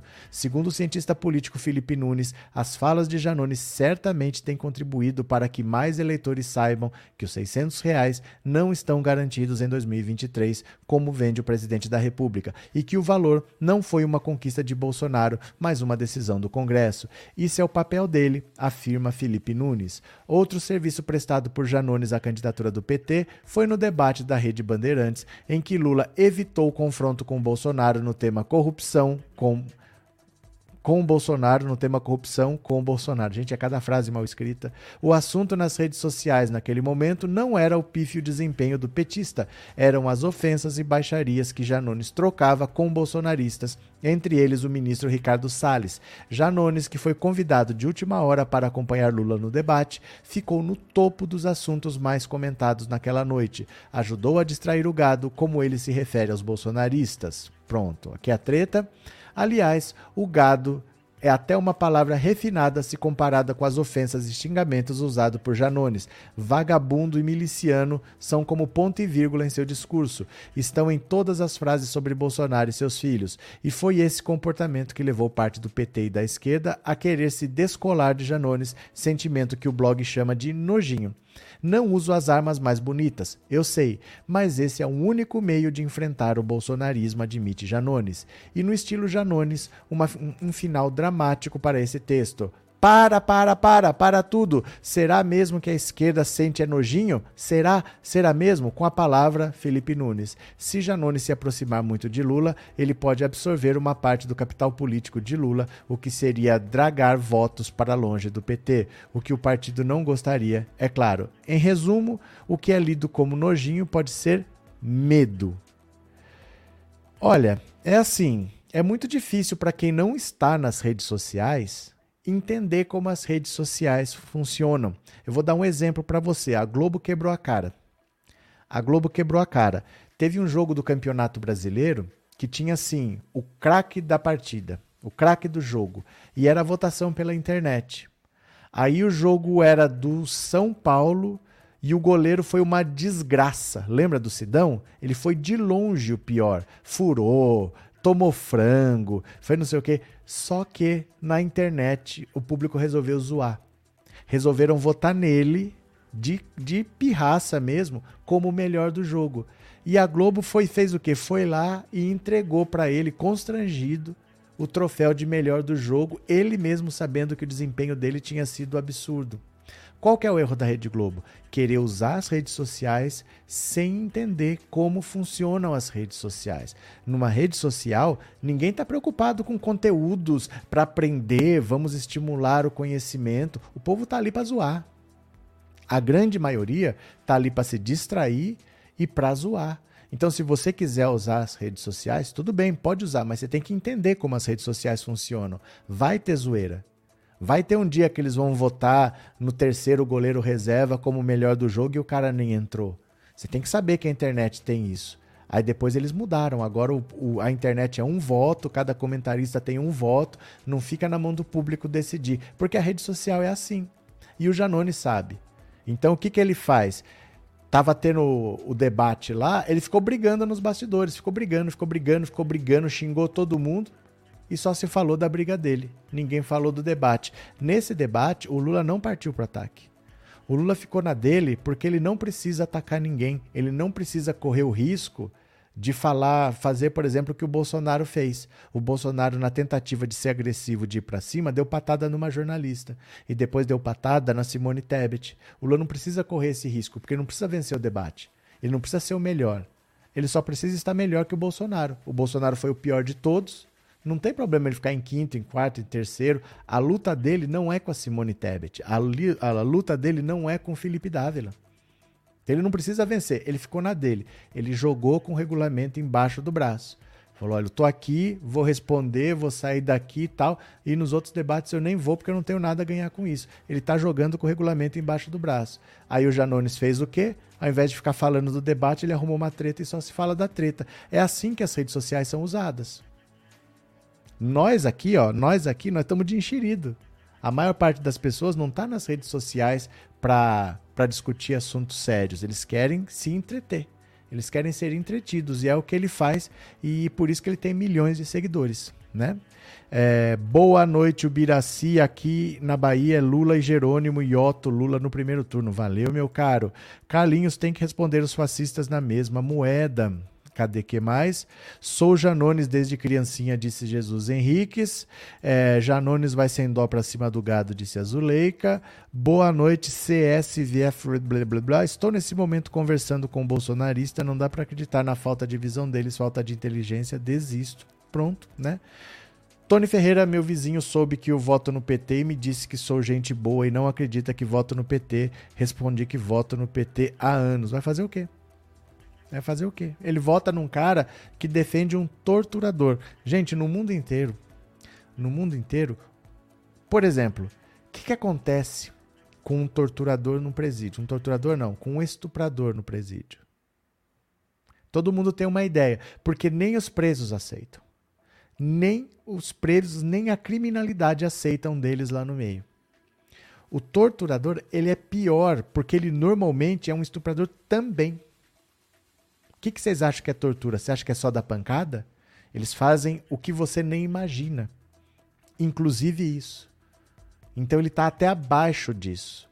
E tem gente que acha bonito o presidente ter como ídolo um torturador. Por aí você vê, né? Como são as coisas. É, Lula e Jerônimo Rodrigues na Bahia. Pronto. É, é humano governador PT Ceará, Vicente Noronha. Valeu. Deixa eu pegar mais uma aqui, ó. Hum, cadê? Olha só como o bicho tá pegando. Olha o clima que tá pintando para as eleições. Pastores bolsonaristas pedirão que religiosos rasguem panfleto do PT. Vocês lembram que eu falei para vocês que para tentar recuperar os evangélicos, o PT ia fazer panfletagem na porta dos templos? Os pastores vão pedir para rasgar o panfleto. Olha aqui, ó. Pastores bolsonaristas organizam uma contraofensiva para a pretensão do PT de ir à porta de igrejas pedir voto em Lula. A ideia de petistas é ir à porta de igreja no próximo domingo para distribuir panfletos voltados especificamente para o eleitorado religioso. Líderes religiosos próximos de Bolsonaro, porém, pedirão que evangélicos rasguem a peça da campanha. Ou se rasga a Bíblia e se fica com o panfleto, ou se rasga o panfleto e se fica com a palavra de Deus. Diz quem? Silas Malafaia, que tem organizado a contraofensiva. O plano envolve ainda divulgar dois vídeos de Lula. Em um deles, o petista afirma que aborto deveria ser uma questão de saúde pública e todo mundo deveria ter direito, é verdade. Em outro, afirma que essa pauta das famílias e dos valores é uma coisa muito atrasada, o que é outra verdade. Apes, após a repercussão negativa sobre a fala do aborto, Lula voltou atrás. O Lula não voltou atrás. O Lula disse que isso deveria ser uma questão de saúde pública e que ele como homem, como religioso, como católico, ele pessoalmente é contra, mas o Estado é laico e, como chefe de Estado, ele acha que é uma questão de saúde pública. É isso que ele disse e ele mantém isso até hoje, ele não voltou atrás, né? Mas olha só o que, que eles querem fazer. Eles querem dizer para a pessoa que ou você fica com esse panfleto e rasga a Bíblia, ou você fica com a Bíblia e rasga este panfleto. É isso que eles vão botar na cabeça das pessoas. E eu falo para vocês, essa mistura de religião com política está acabando com o Brasil. Porque você manipula o que a pessoa tem de mais sensível, o que a pessoa tem de mais vulnerável, que é a fé da pessoa. Às vezes a pessoa está destruída, ela não tem emprego, ela não tem família, ela está com vício e ela não tem nada, nada, nada, e a única coisa que salva ela é a fé. Às vezes o único lugar que ela recebe acolhimento é um templo religioso, é um grupo de pessoas que cuida dela, que recebem, que ajuda ela a se recuperar. Aí você usa essa fragilidade da pessoa para falar para ela: agora você é obrigado a fazer o que eu estou te mandando. Agora, ou você rasga a Bíblia e fica com esse panfleto, ou você rasga esse panfleto e fica com a Bíblia. O que, que a pessoa vai fazer? Porque você pega um ponto muito vulnerável da pessoa. Isso é, é muito é muito cruel você fazer isso. É muito cruel você usar a sensibilidade de uma pessoa que já está debilitada, né? Drica, obrigado pelo super chat e obrigado por ser membro, viu? Muito obrigado, de coração, muito obrigado mesmo. É, sou do Ceará e voto Lula presidente. Pronto. É, covardes usando a Bíblia, fazendo a Bíblia uma moeda de troca, né? Cadê que mais? É, contra o aborto e a favor de armas de fogo para tirar vidas humanas formadas. É, coerência não é o forte. Pastores bolsonaristas são charlatões da fé, Malafaia é o líder deles. Gabriel, malditos sejam esses pastores, os quais não pensam em outra coisa a não ser o poder e o dinheiro, por isso manipulam a fé de seus seguidores. Cadê? É que a gente não pode ter religião misturado com política, porque dá nisso.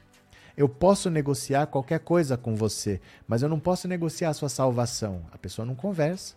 Se você fala que a sua salvação está em risco, como ele falou, se quer ficar com esse panfleto, você tem que rasgar a Bíblia. Você entende? Você está dizendo a sua salvação está em jogo. Você não tem como negociar. Então é por isso que você não pode misturar esses assuntos, porque na esfera religiosa Os valores são inegociáveis. Você não vai abrir mão de nada dentro do seu conceito religioso. Por isso que isso não pode entrar em política. Porque, por exemplo, eu tenho um filho, você tem um filho, ele tem um filho. Nós temos que achar a melhor solução para a educação desse país. Não importa a minha religião, nem a sua e nem a dele. Nós temos que sentar e conversar independente do nosso pensamento religioso. Eu não posso conversar só com pessoas da minha religião. Nem ele só com a religião dele, nem ele só com a religião dele. Porque a gente tem um problema em comum que precisa ser solucionado fora da religião. Então a gente não tem que levar a religião para esse problema. É isso que as pessoas têm que entender. Porque senão dá nisso. Esses caras manipulam essas pessoas, né? Uh, cadê que mais? E como política não existe inimigo e sim adversário selva. Pastor fiel, só meu cão, pastor alemão André. Cadê que mais? O que não faz, né, para pagar os impostos da igreja só pode, né, o que dá para entender Edson Cruz.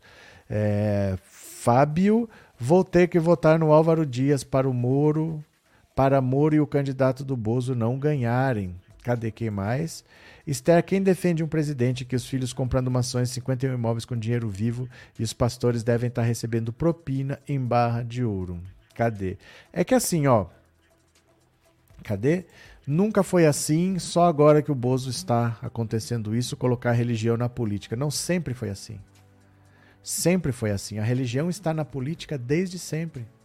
Desde sempre.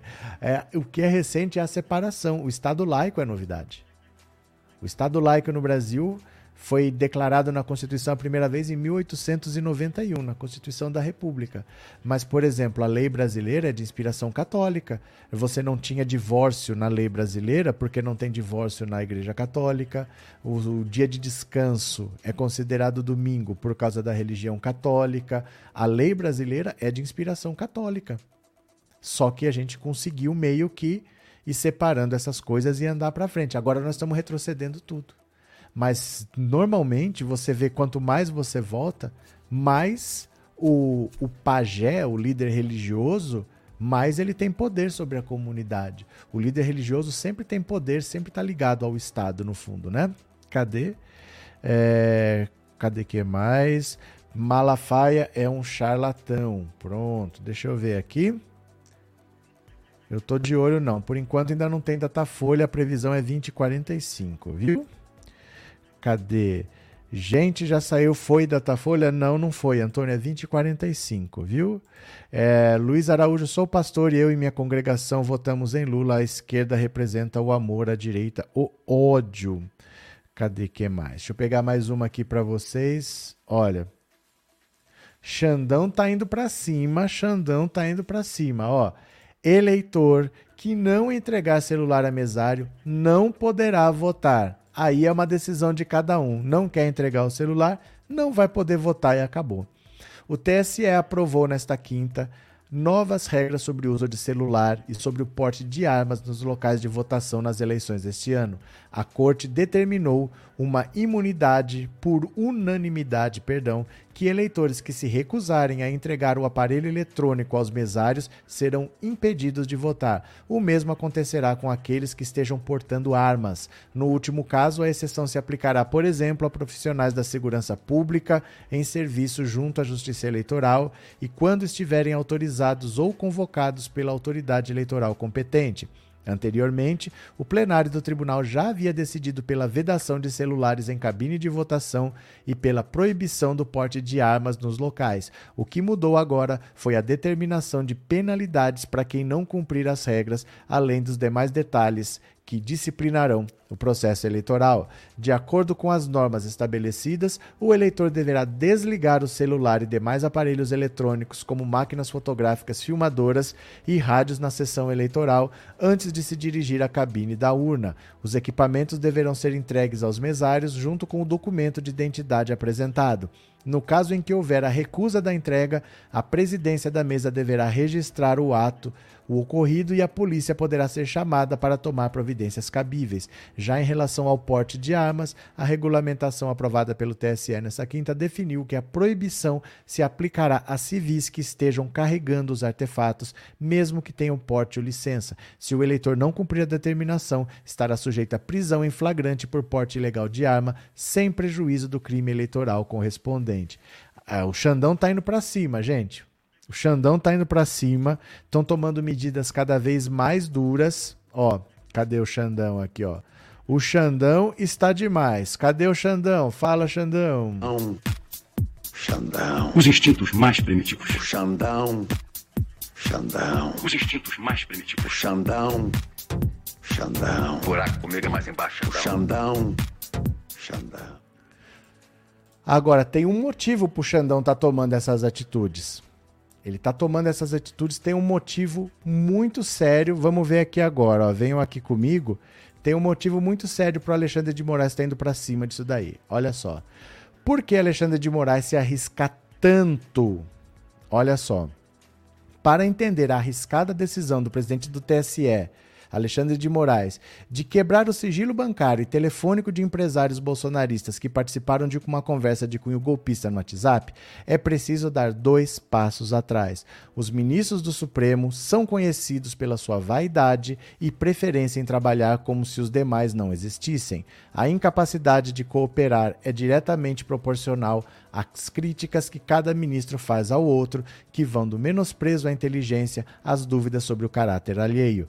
Três anos e meio de Jair Bolsonaro, no entanto, conseguiram gerar um consenso inédito na corte. Para oito dos onze ministros atuais, a vida vai piorar muito em caso de reeleição. As exceções são Dias Toffoli, Cássio Nunes Marques e André Mendonça.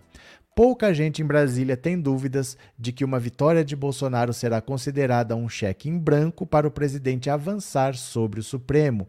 No melhor dos casos, a ofensiva pós-reeleição incluiria a aprovação de uma emenda constitucional aumentando o número de ministros do STF até o número suficiente para dar maioria a Bolsonaro. É um modelo que ocorreu nos segundos governos de Hugo Chávez na Venezuela e Viktor Orbán na Hungria. Seria uma alternativa de controle do judiciário ainda dentro das regras democráticas, ao contrário do que ocorreu em janeiro de 69, logo depois da decretação do AI-5, quando o presidente Arthur da Costa e Silva decretou a aposentadoria compulsória de três dos 16 ministros do STF, Evandro Lins, Hermes Lima e Victor Nunes. Outros dois ministros, Gonçalves de Oliveira e Antônio Carlos Lafayette de Andrada, abandonaram o colegiado em protesto contra as cassações. No pior dos casos, o assédio bolsonarista incluiria o uso de órgãos como a Polícia Federal, Receita Federal e do COAF para investigar e processar os ministros adversários e seus familiares.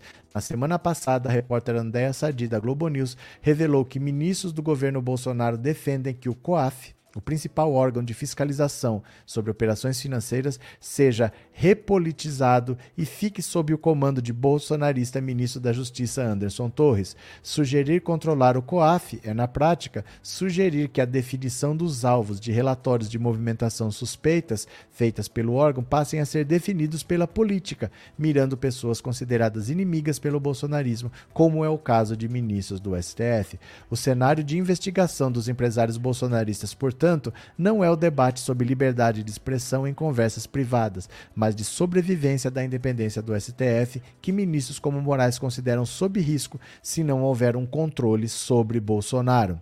É isso que eu venho falando para vocês há muito tempo. Todo líder autoritário, quando tem um segundo mandato, ele radicaliza. É sempre muito pior. Então, por exemplo, o Bolsonaro já indicou dois ministros. Ele indicou o Cássio Nunes Marques e o André Mendonça. No segundo mandato, o presidente vai indicar mais dois. Se ele for reeleito, ele indica mais dois, ele tem quatro dos sete. Só que ele pode fazer, por exemplo, aprovar a PEC, a PEC da Bengala. A PEC da Bengala aumentou a idade de aposentadoria de 70 para 75. Ele pode fazer o contrário, baixar a idade de aposentadoria de 75 para 70. Se ele fizer isso, de um dia para o outro, aposentam três ministros. Aí aposentam a Carmen Lúcia, o Gilmar Mendes e o Fux. Esses três aposentam. Aí ele indicaria mais três, ele teria sete dos onze, ele já teria a maioria. Isso é uma alternativa. Outra alternativa que o Bolsonaro pode fazer, ele quer eleger muitos senadores para ter maioria no Senado, porque é no Senado que se faz o impeachment de ministro do STF. E ele quer remover pelo menos dois. Ele quer remover o Barroso e o Alexandre de Moraes. Então você imagina, num segundo mandato, ele pode retirar o Barroso, ele pode retirar o Alexandre de Moraes, ele indica mais dois. Ele pode baixar a idade de 75 para 70 de aposentadoria e ele indica mais três. Então ele poderia ter nove dos 11. Aí ele faz o que ele quiser. Entendeu? Se ele falar assim, ó, acabou o teto de gastos, vou gastar todo o dinheiro comprando casa por aí, ele faz e o STF vai dizer que é tudo constitucional, tá tudo certo. Ninguém, qualquer um bolsonarista pode cometer o crime que quiser, que ninguém vai ver crime. Entendeu? Ele bota o Augusto Aras lá de novo, ele tem o STF do lado dele. Então ninguém tá brincando com a possibilidade de um segundo mandato do Bolsonaro, porque se ele fez tudo o que ele fez, ficar por isso mesmo, e ele ainda ganhar um segundo mandato, ele vai para cima de todo mundo. Ele vai fechar a Rede Globo. Sempre um segundo mandato, a tendência é radicalizar. O Bolsonaro pode fazer o que o Viktor Orbán fez na Hungria, quem ele chama de irmão. Ele diz que o Viktor Irmão é um irmão da extrema-direita. Ele aumentou o número de ministros. E aí é o presidente que indica. Então ele indicou parceiros dele, ele passou a dominar a corte todas as decisões são favoráveis a ele. Então ninguém está brincando com a possibilidade do Bolsonaro ter um segundo mandato e essas regras são para proibir as palhaçadas bolsonaristas. O STF está tendo que cuidar agora do monstro que eles criaram. As, quem tinha que ter vencido a eleição em 2018 era o Lula, tiraram o Lula da eleição, fecharam os olhos para tudo que o Bolsonaro fazia e agora eles estão sendo a vítima. A criatura está comendo o criador e eles estão tendo que correr atrás para sobreviver. Por isso que eu falo para vocês que o Alexandre de Moraes não vai passar pano para o Bolsonaro. Porque é a sobrevivência deles que está em jogo. O Bolsonaro, se tiver um segundo mandato, ele vai bagunçar o STF. Ele vai dar um jeito de ter maioria. Ele vai mudar as regras. O golpe, gente, não é com o exército nas ruas, é dentro das leis. E o Bolsonaro sabe. O golpe não é nas ruas, é dentro da lei. É assim que funciona. Né? É, o Bozo é um mal necessário para o Brasil. Quando um outro monstro colocar a cara para fora da cova, é bom devolver ele para o seu lugar o mais rápido possível. Lemos, é capaz de você ter dito isso 30 anos atrás, quando apareceu o Collor. Ah, é bom que apareceu o Collor para a gente aprender que a gente não vende candidato como se fosse sabão em pó, só baseado no marketing, o candidato sem proposta. Foi isso que eu ouvi 30 anos atrás do Collor.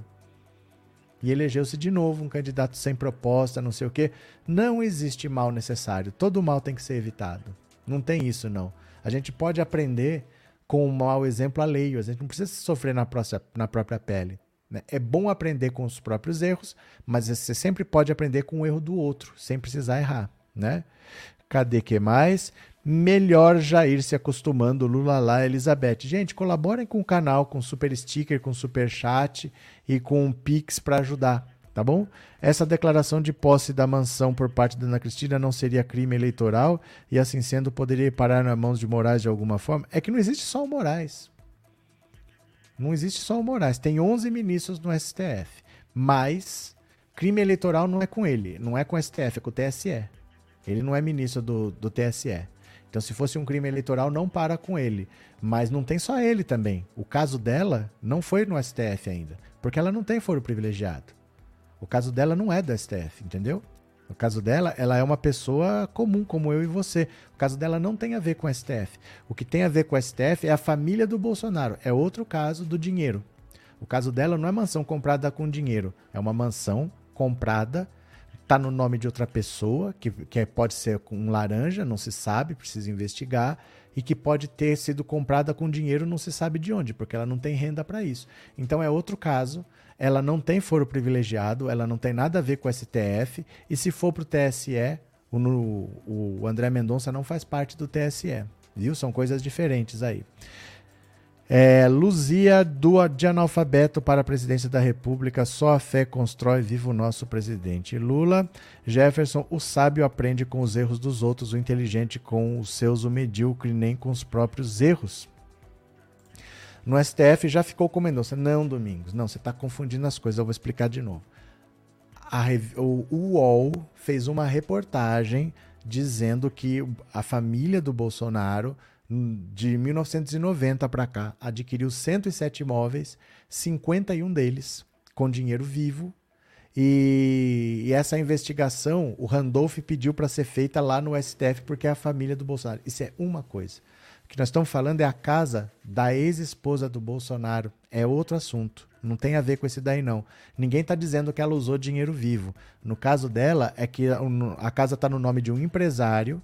Ela disse que alugava aquela casa, só que ela saiu candidata a deputada pelo Distrito Federal e declarou a casa como sendo dela. Então a casa é dela ou é do empresário? Esse empresário é um testa de ferro, é um laranja? O que está acontecendo? Isso não tem nada a ver com um imóvel comprado com dinheiro vivo. É outro caso, entendeu? E aí, se envolve ela, ela não tem foro privilegiado, não tem nada a ver com o STF. Você entendeu? Não tem nada a ver com o STF por enquanto. É outro caso. Quando o Bozo sair, vou soltar fogos e beber para comemorar. Lola. Mimi, obrigado pelo super sticker e obrigado por ser membro, viu? Nem no primeiro nem no segundo turno o ladrão não ganha, disse Pedro Martins Junqueira Pedrão.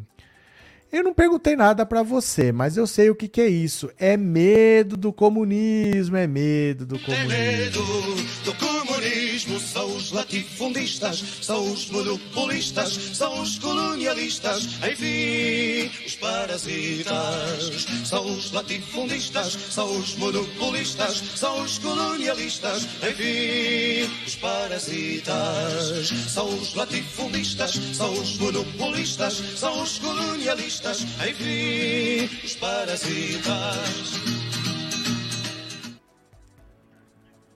Pronto, vamos ver aqui. Agora é o que a gente chama de treta na direita. Treta na direita.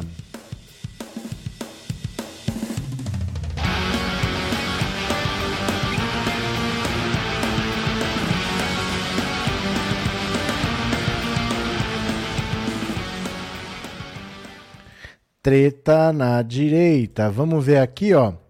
Olha o Sérgio Moro batendo boca agora com o Álvaro Dias, ó. Em disputa contra ex-padrinho, Moro e antigo partido trocam acusações e ameaçam ir à justiça. Olha a treta tretaça na direita. O embate eleitoral entre o ex-juiz Sérgio Moro e seu ex-padrinho político Álvaro Dias, por uma vaga ao Senado pelo Paraná, escalou para denúncias mútuas e agora o ex-magistrado, ex-paulista até, e o Podemos ameaçam ir à justiça. Moro acusa a antiga sigla de não tomar medidas contra suspeitas de corrupção interna.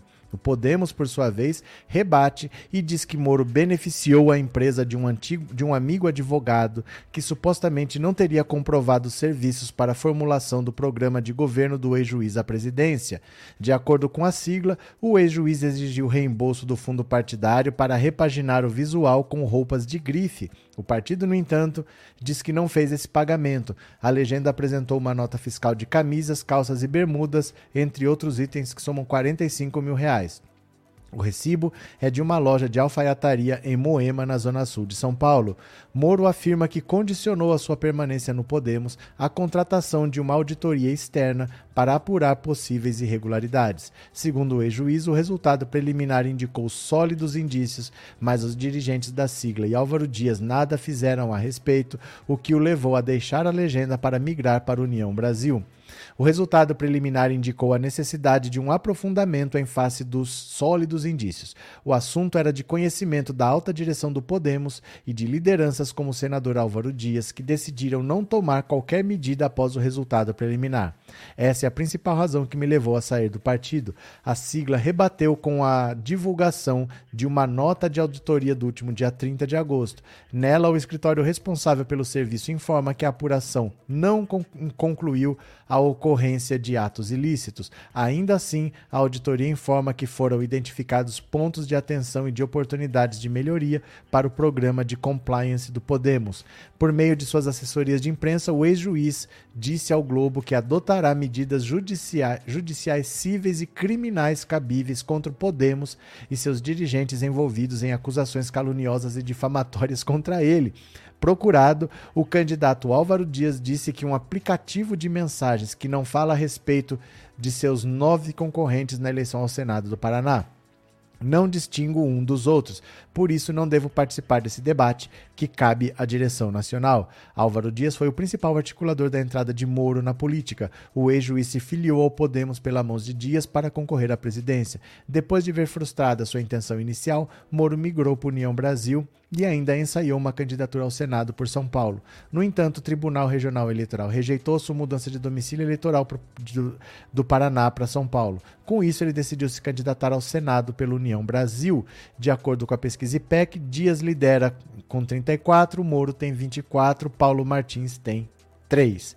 A treta tá braba, o Sérgio Moro tá acusando o Podemos de corrupção, tá dizendo que é o Álvaro Dias, que o pessoal da cúpula lá tá sumindo com o dinheiro do partido, que ele exige uma auditoria. O Podemos está dizendo que o Sérgio Moro, que levou um advogado para fazer o plano de governo, né, o advogado não apresentou nada e ele está pedindo dinheiro, que o Sérgio Moro foi comprar roupa e mandou a nota para o Podemos. Tá essa treta na direita, essa baixaria que a gente nunca viu, né? Vamos ver se sai o resultado do Datafolha. Por enquanto, não, viu? Por enquanto, não ainda, que eu tô de olho aqui. Por enquanto, nada de Datafolha. Continuemos.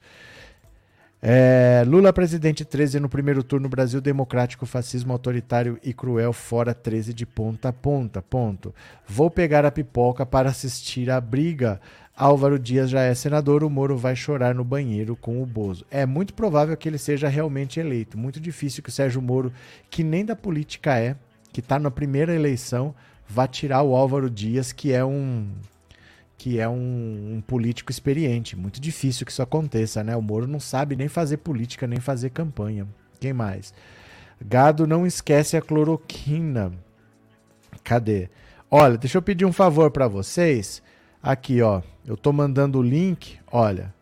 Aqui. Se vocês baixarem esse aplicativo através desse link, esse aplicativo Quai, ele paga um dinheirinho para cada pessoa que se inscrever. Então, se você clicar nesse link, vai cair um dinheirinho que eu vou direcionar para duas pessoas, para Gil Carvalho e para o Ivanildo de Camargo. Os dois eu escolhi porque eles estão sempre passando necessidade. Se a gente puder ajudar, eu queria que chegasse o valor a mil reais. Chegando a mil reais, ia mandar 500 para cada um. Tá em 300 tá, tá em 300. Uma pessoa poderia dar até 60 reais, porque você baixando o aplicativo e assistindo todo dia, cada dia depende, 1,80, 1 real, mas as pessoas não assistem. As pessoas baixam e não assistem mais, aí o dinheiro para de entrar. Tem 300 reais. Se não passar muito disso, eu vou interromper a campanha, o que tem eu vou dividir para os dois e vou passar. Mas se a gente conseguir juntar mais dinheiro, a gente poderia ajudar uma terceira pessoa, uma quarta pessoa e de repente pode ser você a próxima pessoa. Então baixa esse aplicativo aí porque ele vai dar o dinheirinho, o dinheirinho que entrar eu vou direcionar para ajudar as pessoas, não é para mim não. Tá? É para ajudar pessoas que estão precisando. Você vai poder ajudar alguém sem usar seu dinheiro. Você não vai gastar nenhum centavo. É o aplicativo que dá porque ele considera que você está ajudando a rede a crescer. É como se fosse um dinheiro de publicidade. Então não é dinheiro seu, você não vai gastar nada. Você instala esse aplicativo no celular com esse link. Se você quiser esse link no seu WhatsApp, manda uma mensagem para o 14997790615, escreve, me manda o link que eu respondo daqui a pouco, mando o link para você, tá? Mas vamos ver se a gente consegue chegar lá, chegar nos mil reais. Por enquanto está em 300 ainda, viu? Cadê? Boneco doido já foi feito de imbecil, bem feito para ele se meter com política, já era ladrão. É que assim, o Sérgio Moro ele não é bem-vindo na política. Ele perseguiu os políticos, a política não a política é implacável com quem é contra a política, a política vai pôr ele para fora, ele não tem chance de ser eleito, não vão deixar, né? É, cadê? Professor, já pensou se essa compra de imóveis milionários fosse do filho do Lula? Eu não pensei. Eu não pensei, sabe por quê? É, o Lula teve a vida virada pelo avesso, não apareceu uma conta dele em lugar nenhum, não apareceu imóvel em lugar nenhum. O Lula sempre morou no mesmo lugar, então essa possibilidade nunca nem me passou pela cabeça. Né? O Lula sempre morou em São Bernardo no mesmo apartamento. Enquanto a família Bolsonaro comprava 107 imóveis, o Lula sempre morou no mesmo apartamento, mas o povo prefere chamar o Lula de ladrão. Né? A Carla Zambelli prefere falar que a Avan é da filha da Dilma. Eles é que vivem nesse mundo louco aí, né? É... Do Aristides vai chorar no banheiro depois do Datafolha. Não saiu ainda, eu tô de olho, viu? É, o candidato vive no mundo do genocida Dida Baiana. Cadê que mais? Gado prepara os remédios para tomar depois do Datafolha. Valeu. É, Inês, assisto o Kawai todos os dias. Obrigado. Assista sim, porque vai entrando um pouquinho, é um pingadinho. Mas todo mundo baixar e assistir por 30 dias dá 60 reais cada um. 10 pessoas já dava 600, mas ainda só chegou a 300. Se parar em 300, eu vou dividir os 300 para os dois e tudo bem. Né? Se no Datafolha Lula subir um ponto, amanhã a gasolina baixa um real, tô na torcida Lula no primeiro turno. Ô David, eu vou falar uma coisa séria para vocês. Eu entendo a brincadeira. Mas isso é a pior coisa que pode acontecer. Porque a gasolina está baixando por interesse eleitoreiro do Bolsonaro. Ele está acostumando a gente. Existe uma estrutura que está obrigando o preço a ser alto. E o Bolsonaro nunca mexeu nessa estrutura. Então hoje ele está cobrando menos às custas de não cobrar ICMS. Ele retirou o ICMS. Só que o ICMS é o dinheiro do seu filho, que é para a saúde, que vai para a educação, vai pagar a escola do seu filho. Não dá para não cobrar ICMS para sempre. Entendeu? Então ele está tirando, na verdade, da escola do pobre e está dando dinheiro para a classe média, porque a classe média é que tem carro no Brasil. Ele deveria ter tirado o imposto da cesta básica. Aí ele estava ajudando o pobre, mas tirando o imposto da gasolina, ele está deixando o seu filho sem dinheiro. Quem está economizando é a classe média e a inflação dos alimentos continua alta. Aí se o Lula entra e fala, olha, os impostos precisam estar tá nesse valor, porque Bolsonaro deixou uma dívida e a gente tem que pagar, ele já vai ter que assumir subindo o preço da gasolina.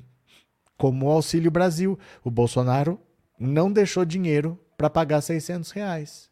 Então, será que o Lula já vai ter que assumir baixando de 600 para 400 e ao mesmo tempo aumentando a gasolina? Ele está detonando o próximo governo com essas atitudes porque ele sabe que o próximo governo não é ele.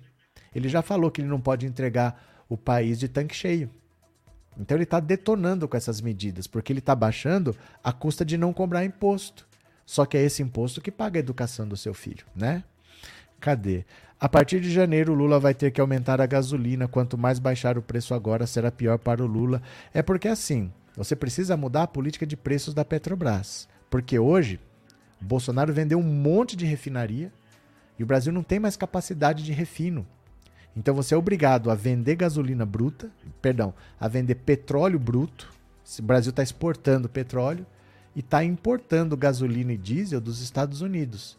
Se você simplesmente, ó, acabou a política de preços da Petrobras, vou baixar o preço, se a gasolina estiver barato, o importador não traz. Esses importadores que estão ganhando dinheiro, porque não é a Petrobras, são 400 particulares de grande, médio, de pequeno porte que estão trazendo gasolina e diesel e estão ganhando uma grana com isso. Esse pessoal vai parar de trazer, porque para vender, vou comprar caro para vender barato. Então, primeiro você tem que investir em refinarias, você tem que aumentar a capacidade de refino, você tem que ficar autossuficiente, porque se você simplesmente é, baixar o preço, eles param de trazer. Ou então o consumo aumenta e falta diesel e falta gasolina. Não dá para simplesmente baixar o preço lá, porque você não tem mais capacidade de refino, porque o seu Jair Messias vendeu as refinarias do Brasil, né? Henderson, obrigado pelo super chat obrigado por ser membro, viu? Muito obrigado. Deixa eu ver se saiu o Datafolha aqui. Não, por enquanto ainda não saiu, por enquanto ainda não saiu. Não, não saiu ainda. Tô de olho aqui. Tô de olho, por enquanto não saiu. Não saiu não. Continuemos. É, sempre com exploração, verdade, o povo quer comer emprego, gasolina, quem tem carro hoje é rico às vezes é difícil entender que vocês não põem ponto, eu não sei. Às vezes, exploração, verdade, o povo quer comer emprego. O povo quer comer emprego, gasolina. Quem tem carro hoje é rico. Sempre foi assim quando o assunto se refere a falcatruas do Bolsonaro. Eles falam, e o Lula? São os mesmos argumentos no país inteiro. Que coisa deprimente pensar que isso ocorre em sua casa. Acontece na casa de todo mundo e vai continuar ocorrendo. André, TSE manda redes apagarem fake news que ligam Lula ao irmão de Adélio Bispo. Cadê? Bolsonaro e meio ambiente, 1629 novos agrotóxicos, PL 2632 elimina árvore, área de reserva, fazendeiro, para mostrar alinhamento com Bozo 10819 ateiam Amazônia com secretário. Eu, eu juro que às vezes eu não consigo entender as coisas que vocês escrevem.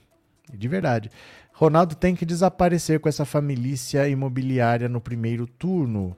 É, Hamilton, para que empresas o Bolsonaro vendeu as refinarias? Para empresas estrangeiras. A maior delas, por exemplo, que é a de Landulfo Alves, foi para um grupo árabe que ele vendeu. Elas não trabalham mais para a Petrobras, elas trabalham para quem elas quiserem. Por exemplo, tem refinarias nos Estados Unidos que são americanas, estão em solo americano, mas não está atendendo ao mercado americano, está atendendo às importações da Petrobras.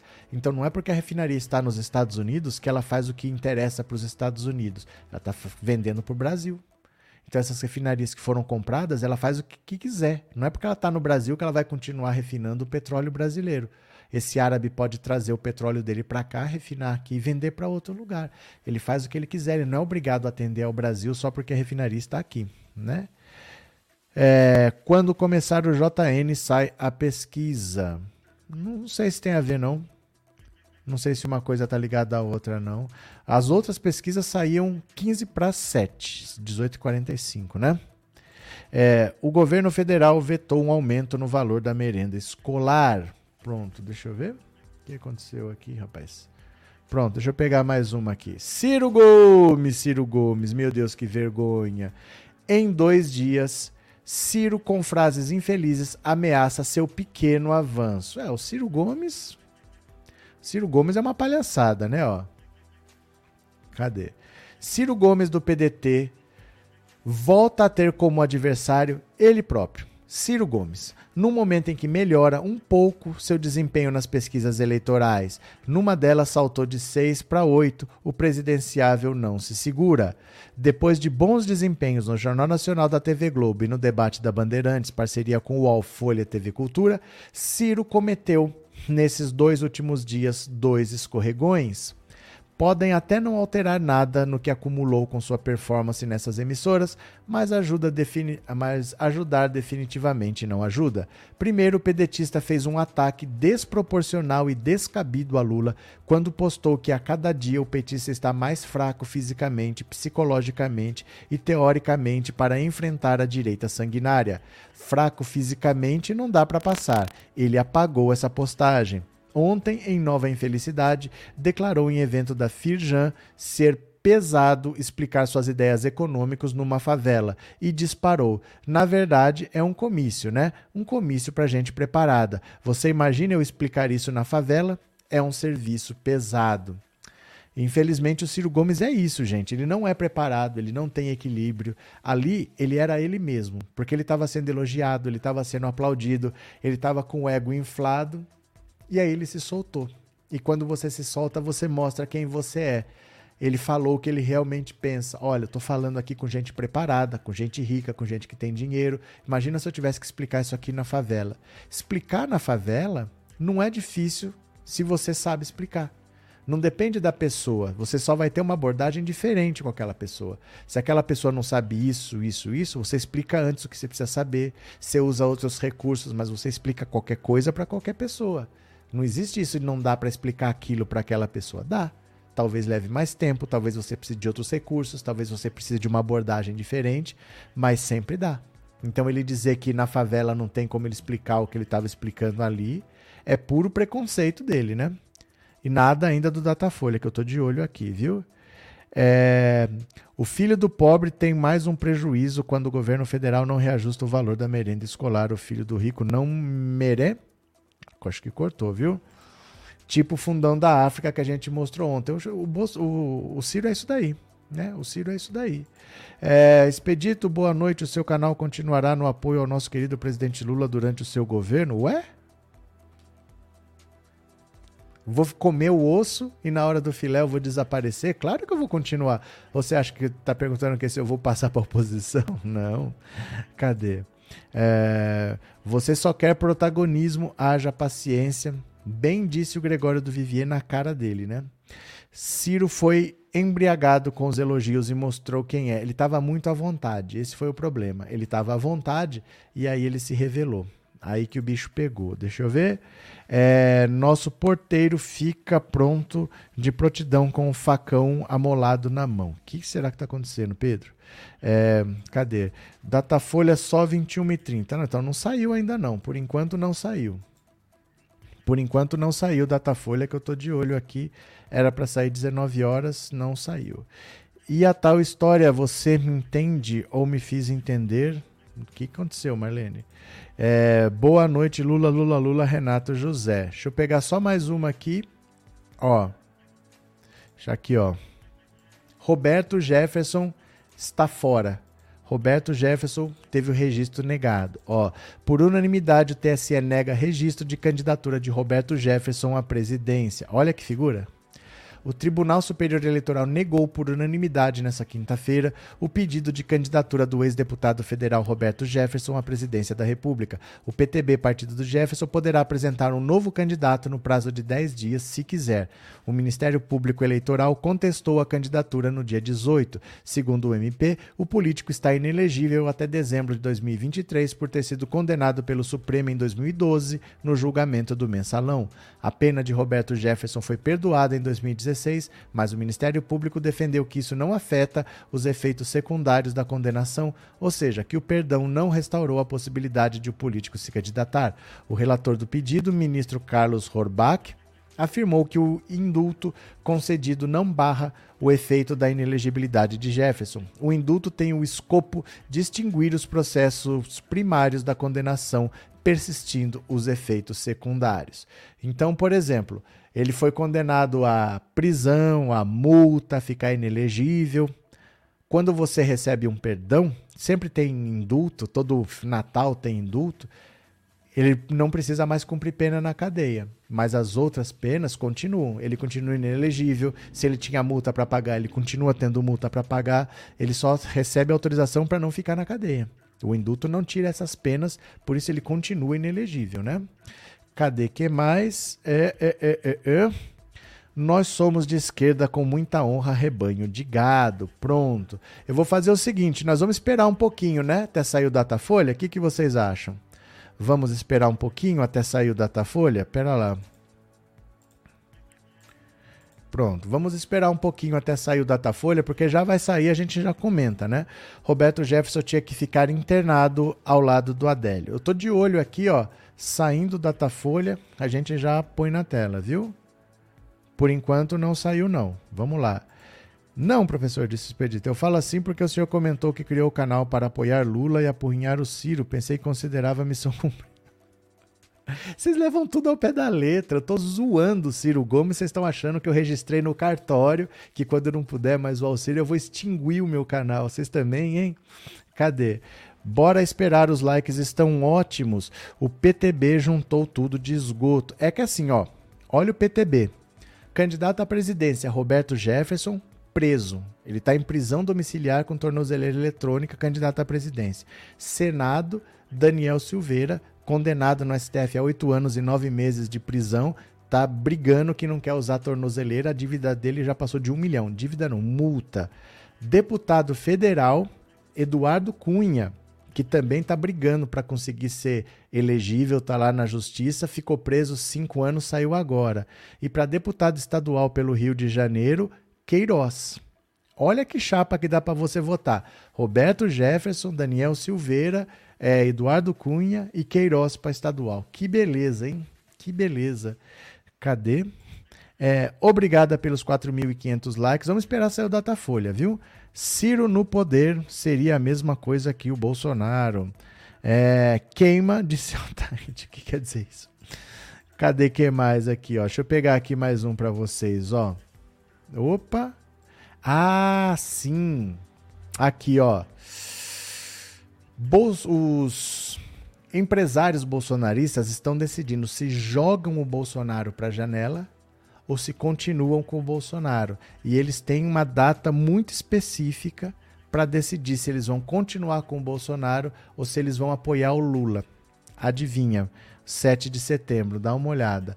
O fator decisivo para o empresariado definir se fica ou desembarca de Bolsonaro. Veja só. Fora da confraria do golpe, formada por alguns empresários bolsonaristas, boa parte do segmento que apoia o presidente tem uma data definida para decidir se segue com ele ou se desembarca de vez. O 7 de setembro.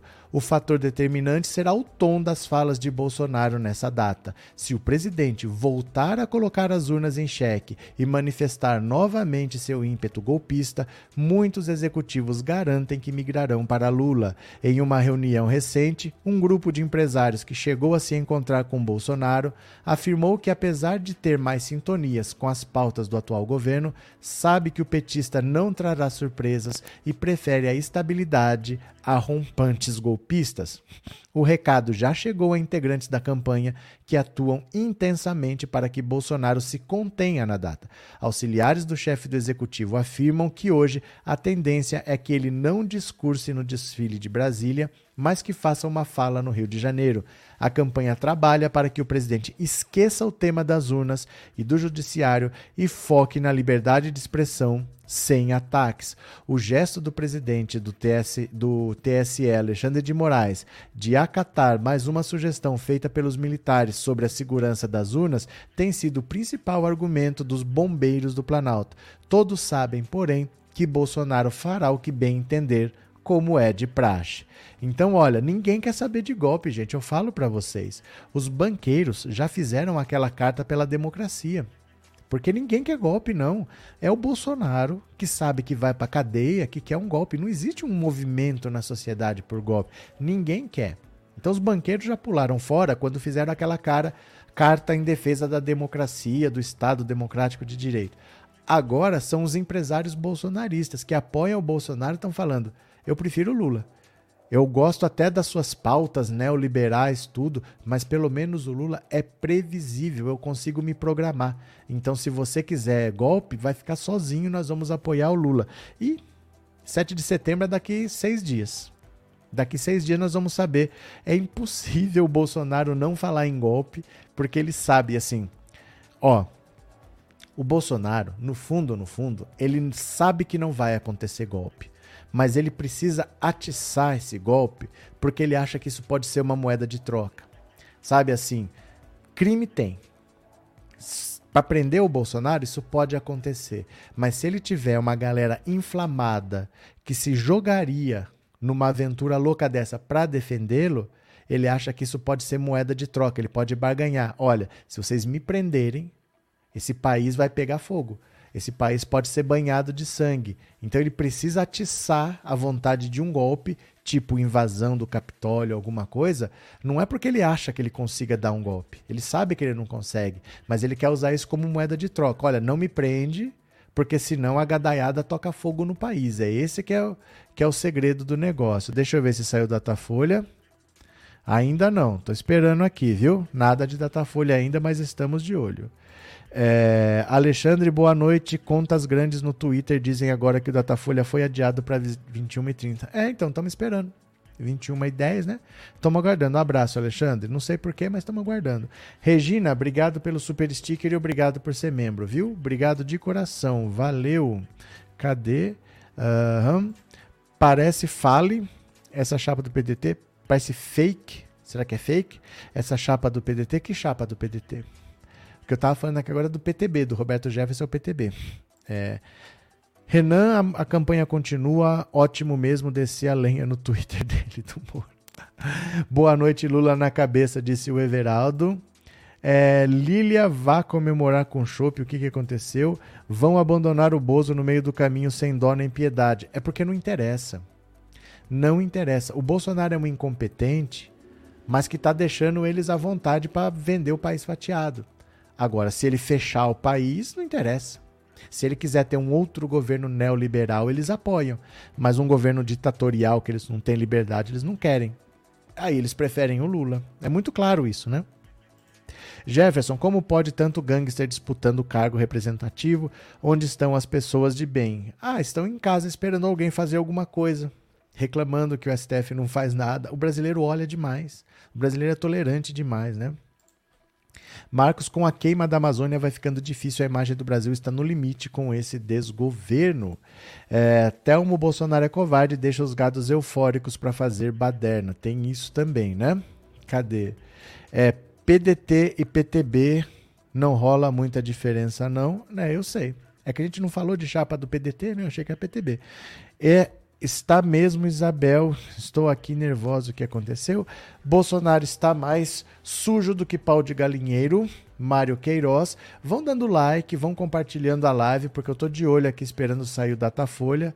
Saindo, a gente já vai ver na mesma hora, viu? O time dele pensa como ele trai. O time dele pensa como ele trai, como ele. E deixa pelo caminho como ele. Nem se preocupe com isso. Eu não entendi, já tem três como ele aí. Vai sair o resultado de pesquisa no final do Jornal Nacional, disse a Helena. É, a própria condenação no Tribunal Internacional do Bozo prejudica o empresariado. Essa pesquisa já saiu hoje, é verdade. Não, não saiu. Não saiu. Porque você pode ir na própria página do Datafolha, não saiu, viu? Cadê? Professor, vai sair da 21h30. Nós sabemos, estamos esperando sair. Estamos esperando aqui, porque já é 21h10, né? Fiquei preocupado agora com a disputa por São Paulo. Essa frase você falou lá atrás, não falou, não, Fábio? E as pesquisas dando Bozo na frente, aquele gado farsante. Ignorem, gente. Não leve a sério essas coisas que não tem nem pé nem cabeça, né? Lemos, os rios da Amazônia estão contaminados com mercúrio. Muita gente vai morrer nos próximos anos e poucos vão lembrar quem incentivou o garimpo ilegal e imoral. Vitor, os empresários querem estabilidade para atrair investimentos. Um eventual golpe tornaria o Brasil mais párea do que já é. Pronto. Agora olha aqui, ó. Quem será que vai ser ministro do Lula? Tem algumas expectativas aqui de quem pode vir a ser ministro do Lula. Ó, a bolsa de apostas no PT com os mais cotados para ministério de Lula. Olha só, Lula já está montando um ministério aqui. O ex-presidente Lula não se cansa de dizer aos aliados mais próximos que não vai definir seu ministério antes da hora. Há muitos fatores envolvidos, principalmente a necessidade de compor com partidos aliados no segundo turno, o que certamente envolverá a divisão de espaço em um eventual novo governo. Fala-se em fazer um ministério mais político se Lula sair vitorioso da eleição e provavelmente menos petista ao descartar a ideia de distribuir as vagas na esplanada para quem tem perfil exclusivamente técnico, Lula inclui na conta a área econômica. Nada impede que, por exemplo, o indicado para o Ministério da Fazenda, já é certo que a superpasta, hoje comandada por Paulo Guedes, será desmembrada, seja alheio ao setor. O Ministério da Economia vai ser o próprio Lula. O ministro da Economia vai ser o próprio Lula. Não tem discussão aí. O importante é ter no ministério alguém que seja bom de fazer as coisas acontecerem, disse a coluna um interlocutor muito próximo do presidente. Lula já confirmou abertamente que vai recriar pastas extintas na gestão de Bolsonaro. O petista entende que nunca houve redução efetiva de custos, mas sim uma perda de foco e de capital político em algumas áreas estratégicas: planejamento, segurança pública cultura, igualdade racial, pesca, micro e pequena empresa são algumas pastas que devem voltar a ter um ministro titular se Lula ganhar a eleição. Lula veta conversa sobre nomes, mas se depender da bolsa de apostas no PT, alguns integrantes do partido já têm assento garantido no primeiro escalão. O cenário do momento é o seguinte: Alexandre Padilha, já foi ministro de Relações Institucionais de Lula e comandou a saúde durante o governo Dilma. Quem é próximo de Lula diz que ele já deixou claro mais de uma vez que gosta da atuação do deputado na área política, apesar de sua formação médica o qualificar para comandar mais uma vez a saúde. A alternativa mais provável ainda é uma pasta relacionada à articulação política. Aloysio Mercadante, hoje coordenador do programa de governo de Lula, é frequentemente citado por ocupar um ministério como Educação ou Ciência e Tecnologia. As duas pastas foram comandadas por ele no passado. Tem quem fale em seu nome para a economia, mas o clima no entorno de Lula é de que as chances disso acontecer são quase nulas. Alguns aliados do ex-presidente dizem ver pouca chance dele integrar o núcleo central do governo, como ocorreu sob Dilma, de quem foi ministro da Casa Civil. Edinho Silva, um dos responsáveis pela comunicação da campanha, é apontado como possível ministro da SECOM, pasta que ocupou no governo Dilma. Por ser prefeito de Araraquara, há divergência sobre a possibilidade de concluir o mandato antes de ser puxado para o governo. Mas não há martelo batido nesse sentido. Há quem defenda seu nome também na área política. Cidades e esportes também já foram mencionados nas especulações sobre o futuro do prefeito. Haddad. O plano A é vencer a disputa pelo Palácio dos Bandeirantes, mas é certo que o ex-prefeito ocupará um ministério importante se sair derrotado da corrida estadual. Uma alternativa bem possível nesse caso seria o Ministério da Fazenda. Haddad também poderia comandar um grande banco estatal, diz um interlocutor. Uma coisa é certa: se não se eleger, ele terá uma posição de destaque no governo para se firmar como possível sucessor de Lula, posto que tende a disputar com Jacques Wagner.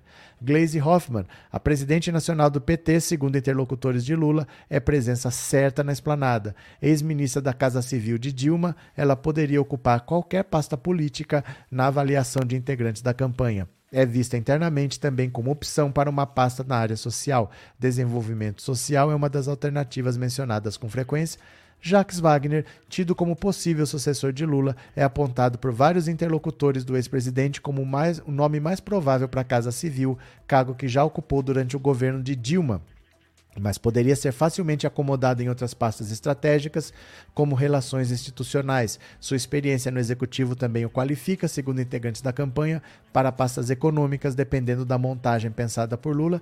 Wellington Dias, o ex-governador do Piauí, vem ganhando visibilidade no círculo mais próximo de Lula. É frequentemente elogiado pelos pares pela experiência no executivo e habilidade política. Já foi citado até mesmo para o Ministério da Fazenda, mas interlocutores próximos de Lula ainda olham olham com desconfiança para essa alternativa. Então, olha só, é, às vezes a gente pensa que no Ministério da Saúde tem que ser um médico. Não tem necessariamente que ser um médico. Poucas vezes o ministro da Saúde foi um médico, porque o principal do Ministério da Saúde não é saber como que faz uma cirurgia, não é saber é, como é que aplica anestesia, não é isso é você saber gerenciar uma rede hospitalar, você saber comprar insumos, você organizar a distribuição. É um trabalho muito mais de organização no Ministério da Saúde do que técnico médico mesmo. Você não precisa entender de neuroanatomia para ser ministro da Saúde. Então pode ser que o, por exemplo, o Alexandre Padilha, que é médico, seja ministro, mas não seja ministro da Saúde e pode ser que o ministro da Saúde seja alguém que não é médico, apesar de ter um médico no ministério. A maior parte dos ministérios do Lula vão ter indicações políticas e esse é o maior erro do Bolsonaro, é colocar militares e não políticos. Porque o militar está acostumado com hierarquia, de mandar o outro obedecer. E na política não é assim. Na política, você precisa convencer as pessoas a fazer o que você quer e não simplesmente mandar de cima embaixo. Então, muita coisa travou no governo Bolsonaro por ter militares nos, nos ministérios, na, nas, nas estatais, nos cargos de segundo escalão, porque você tinha gente não acostumada a conversar não acostumadas ao diálogo, gente acostumada a dar ordem e o outro obedecer sem contestar. Então Lula não faz isso. Lula não vai ter essas indicações puramente técnicas. Ele quer pessoas com habilidade de convencimento, né? Vamos ver aqui, ó, Datafolha, vamos ver se saiu, a gente já põe na tela. Por enquanto não. Estamos aguardando. Raquel, boa noite. Raquel, muito obrigada pelo superchat, obrigado por ser membro, viu? Muito obrigado, valeu. É, hoje saiu uma tal de Modal Mais com o Bozo na frente com 40%. Eu nem ligo para esses institutos esquisitos. Os institutos importantes são Datafolha e PEC. Esses são os principais. O IPEC é o antigo IBOP, então é o pessoal que tem experiência em fazer pesquisa, e o Datafolha tem 30 anos de, de respeito, de credibilidade. O Quest é bom, tal, mas esses Modal Mais, Futura, Paraná Pesquisa, eu nem olho, não quero nem saber, porque são institutos que não têm essa tradição. Você pode até fazer um trabalho sério, mas não ter capacidade, não ter conhecimento, não ter instrumentos. O Brasil é um país complexo, né? Bem complexo. O Datafolha é uma pesquisa confiável tanto pelo povo quanto pelos políticos e empresários. O Datafolha é a melhor pesquisa. Clara, ao menos agora o gado pode voltar a acreditar em pesquisas, pesquisas paga por eles. Os partidos têm pesquisas. Não adianta falar que não acredita em pesquisas. Os partidos têm ter pesquisas internas e eles sabem, o Bolsonaro sabe que ele não ganha essa eleição. Está muito difícil para ele. Por isso que ele fala que não pode entregar o país de tanque cheio, por isso que ele já está se preparando assim, vamos jogar medidas para lá, vou questionar o resultado das urnas, vou agitar o gado aí no 7 de setembro, porque ele sabe que ele vai ter que lidar com uma derrota. E a derrota para ele é bem complicada, para ele por ele parar de controlar a Polícia Federal, parar de controlar a Justiça, o Ministério Público. Então para ele é bem complicado e ele sabe. Ele sabe. O gado pode fazer de conta que não sabe, mas ele sabe. Eu sou evangélico, mas voto em Lula, Livramento, Bahia. Boa noite, Reinaldo. Faz uma enquete se o Bozo se mata ou não quando perder. Isso é engraçado, João? Sério mesmo? É, Inês Nascimento, obrigado pelo super sticker e obrigado por ser membro. Obrigado, Inês. É, lembrando que 2018 o que aconteceu? Não aconteceu nada. Pesquisa é assim. O Aquias disse que todo candidato a presidente que termina o mês de julho em primeiro lugar vence as eleições segundo Datafolha, desde a redemocratização é assim. Olha, o que acontece é o seguinte: você nunca teve um governo mal avaliado que se reelegeu. O Bolsonaro é o governante que chega nessa época do ano, agosto e setembro, com a pior avaliação. O Bolsonaro tem 30% de ótimo e bom. 30. A Dilma tinha 38. O Fernando Henrique tinha 39. E o Lula tinha 52. Ninguém chegou tão mal avaliado para disputar a reeleição. E ninguém chegou atrás. Todos os candidatos à presidência chegaram na frente e mais bem avaliados. O Bolsonaro está chegando em segundo, longe do primeiro. O primeiro pode vencer no primeiro turno e ele está com muita avaliação de ruim ou péssimo. Aliás, é fácil você ver. O Bolsonaro tem 30% de bom e ótimo e tem mais ou menos 30% de intenção de voto. O Bolsonaro tem 50% de ruim e péssimo. O Lula tem quase 50% de intenção de voto. Basicamente é isso. O Brasil está olhando para o governo Bolsonaro e falando: eu gostei. Se eu gostei, eu quero mais quatro anos disso. Então eu considero o governo dele ótimo e bom e vou votar para mais quatro anos. Se eu não gostei, eu considero o governo dele ruim ou péssimo, eu vou votar na alternativa que é o Lula. Então não tem muito no que mudar. Ah, ele falou tal coisa, mas o povo está avaliando três anos e meio de governo. Não é um debate ou uma entrevista que muda a avaliação de, de tão longa, de três anos e meio, né? Cadê? É, aqui no Pensando Alto e no JN, Paulo Bezerra. Cadê que mais? Edna Lula no primeiro turno. Valeu, Edna. Maria Alves, eu sou evangélica aqui da Assembleia de Deus Recife, mas eu voto em Lula. Perfeito. É, Carlinhos, Bozo sabe que vai perder, só o gado acha que ele vai ganhar. É porque o gado vive na realidade que eles criaram, né? Isabel Randolph, acredito que terá um ministério. É possível. Vamos ver. Isso aí são especulações, não é o Lula que falou nada, né? No Paraná, a pesquisa está dando sete pontos de diferença, disse a Seila. Obrigado, Seila. Obrigado pelo superchat, obrigado por ser membro.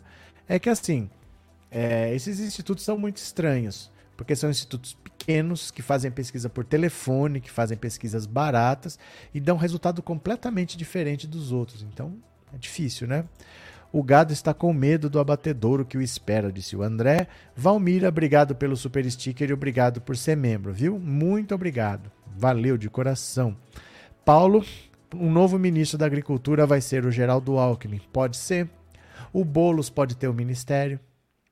O Boulos pode ter o ministério. O Bolos, por exemplo, ele não, não é da área de habitação, ele não é da área de moradia.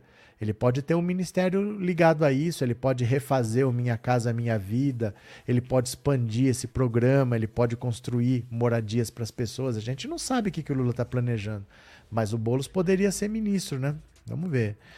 Hélio, ah, no Brasil as coisas estão complicadas. Um presidente que negou a vacina, agora em busca de sua reeleição, depois de tudo que ele ainda fez, tem pessoa que vota, já não entendo mais nada. Sabe, Hélio?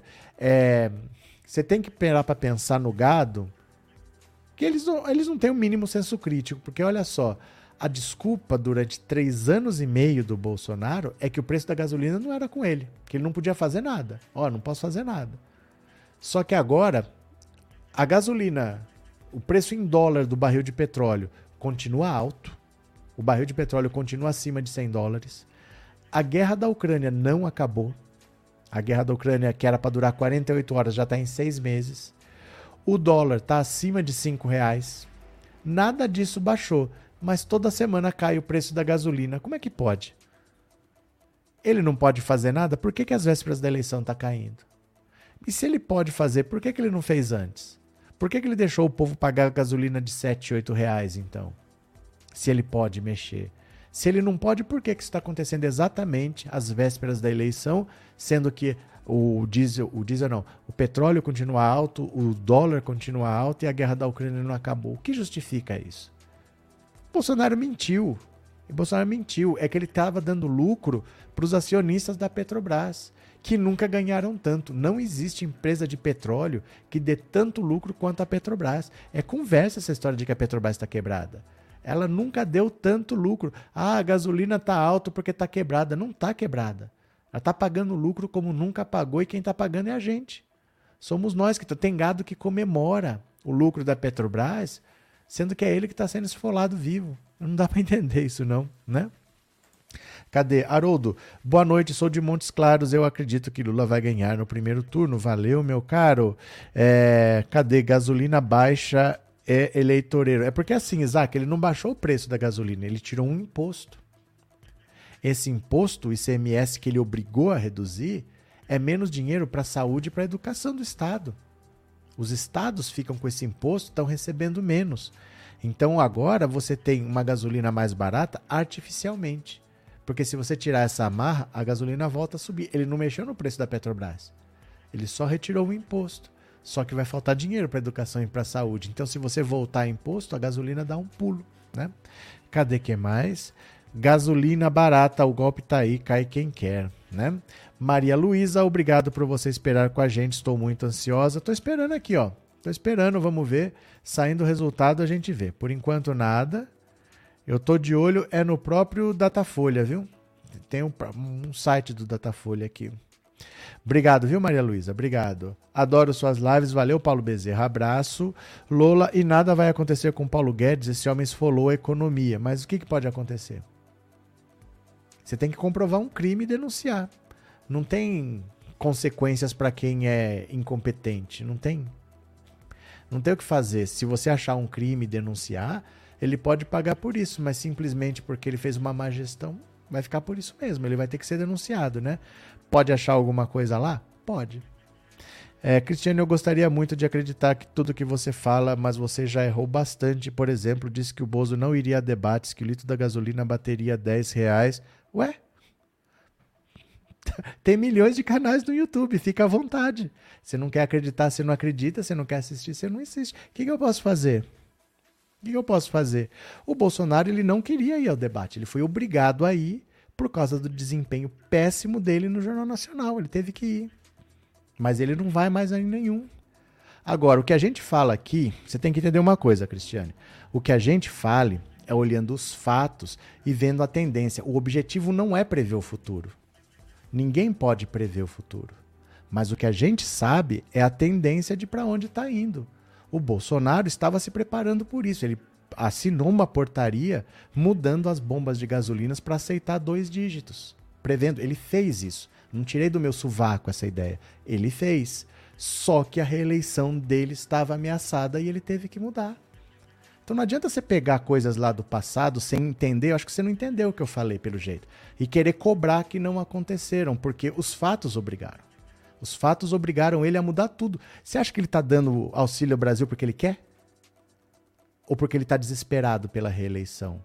Quantas vezes você já não viu ele falando que isso era esmola, que isso era para comprar voto, que isso tinha que acabar? Mas ele está sendo obrigado a fazer. É assim. A, a, política é feita no dia a dia. Você não pode pegar, ah, mas você falou isso lá. Lógico que eu falei. Ele tomou atitudes naquele sentido e ele mudou. A vida é assim, minha cara. Agora, ninguém é obrigado. Ninguém é obrigado, valeu? É, o carioca ainda não aprendeu a votar por quê? Gabson, isso é uma injustiça que você faz, porque tem gente na sua família que é bolsonarista, não tem? Vai lá e pergunta por que, que eles votam no Bolsonaro. Isso é uma injustiça que a gente faz, porque é mais fácil tacar pedra no outro. Mas na nossa família tem gente que é bolsonarista. Então, se de repente, é, por exemplo, vamos dizer que num estado qualquer, não vou nem falar um estado, num estado qualquer você eleja um político, não sei das quantas. Isso acontece até na nossa família. A população é vítima. É um erro você colocar a população como culpada. Esse país é um país que nunca votou na história do nosso país. É de recente, é de 88 para cá que a gente está podendo votar, que a gente tem partido à vontade, que vota mulher, que vota pobre, que vota analfabeto. A população era excluída. Até 88, analfabeto não votava. E o Brasil é o país sul-americano que mais tem analfabeto. Essa gente era excluída. Você não pode dizer que o culpado são eles. Eu não, não vou saber fazer uma coisa que eu nunca fiz. Né? Então você não pode apontar o dedo para a população e falar por que, que eles fazem isso. Porque tem bolsonarista na sua família. E aí? Como é que faz? A vida é assim, a gente tem que conviver. É assim que funciona, né? Cadê que mais? É, cadê? Alguém aí, alguém volte a exibir a Carmen Nunes, por favor. O que, que aconteceu? O que aconteceu? Deixa eu ver se aqui se saiu. Cadê? Não, não saiu Datafolha ainda. Vamos esperar, né? Cadê? É, fez uma projeção, mas não, mas não é questão de errar. Não é questão de errar ou acertar. É que você, ó, ó o carro tá virado para Brasília, andando a 100 por hora. Aí você fala, desse jeito ele vai chegar lá depois de amanhã. Beleza. Se ele muda e vira para Salvador, não fui eu que errei. Mudou a rota, mudou a direção eu estou fazendo baseado no que eu estou. Não tenho como saber se ele vai virar. O que eu estou vendo é se ele está apontado para lá, nessa velocidade, amanhã de noite ele chega em Brasília. Entendeu? Se ele mudou, se ele se perdeu, não fui eu que errei. Houve um erro, houve uma mudança, aconteceu alguma coisa. Gente, a vida é dinâmica. Você não pode esperar previsões. O que a gente fala é: quando Bolsonaro assina uma portaria autorizando que as bombas tenham dois dígitos, é porque ele já está se preparando para a gasolina 10 reais. É isso, ele não fez isso por nada. Ele não autorizou isso aí por nada. Só que a situação política está tá mostrando para ele que ele não ia se reeleger desse jeito. Ele nunca se preocupou com a Petrobras, ele nunca mexeu no preço da Petrobras e dane-se. Ele não está nem aí com nada. Ele está fazendo isso porque ele está vendo que o Lula pode levar a eleição no primeiro turno. Então não é que você errou. Você pode errar. Poder pode, todo mundo pode errar. Mas é que você não pode pegar o que você falou lá atrás e ficar esperando ver quando vai acontecer, porque esse não é o objetivo. O objetivo não é prever o futuro. O objetivo é entender o presente. O objetivo é entender o presente, não prever o futuro, né? Cadê? Saiu Datafolha? Vamos ver aqui então. Pronto. Saiu Datafolha. Olha lá, vamos ver juntos? Lula oscila de 47 para 45, Bolsonaro mantém 42, Ciro vai a 9 e Tebet sobe para 5. É a mesma coisa, mesma coisa. Olha só, tem que clicar aqui, bora. Olha só, Pesquisa Datafolha divulgada nessa quinta, encomendada pela Globo e pelo jornal Folha de São Paulo, mostra que o ex-presidente Lula tem 45% das intenções de voto no primeiro turno. Bolsonaro estagnado com 32. Ciro Gomes tem 9. Mesma coisa, é menos que o 12 da eleição passada. E a Simone Tebet tem 5. Em relação à pesquisa anterior do Datafolha, de 18 de agosto, Lula oscilou dois pontos para baixo, Bolsonaro se manteve estável, Ciro oscilou dois pontos para cima e Tebet cresceu três pontos percentuais. Ela foi a única dos quatro candidatos a variar para além da margem de erro. A pesquisa ouviu 5.734 pessoas. Olha só, o Lula deu de 47 para 45, que é normal. Olha aqui, ó, de junho até agora, que nós estamos em setembro, são três meses, variou três pontos, é praticamente nada. O Bolsonaro, que tinha 27 em junho, agora está com 32, mas estabilizou. Ele atingiu o patamar dele, está no limite, não vai crescer mais do que isso, só falta um mês para a eleição. O Ciro deu uma leve melhoradinha aqui, mas quem tinha 7, 8, 8, 7, 9 está na mesma coisa. E a Simone Tebet subiu um pouquinho, que não quer dizer rigorosamente nada, mas ela pode passar o Ciro.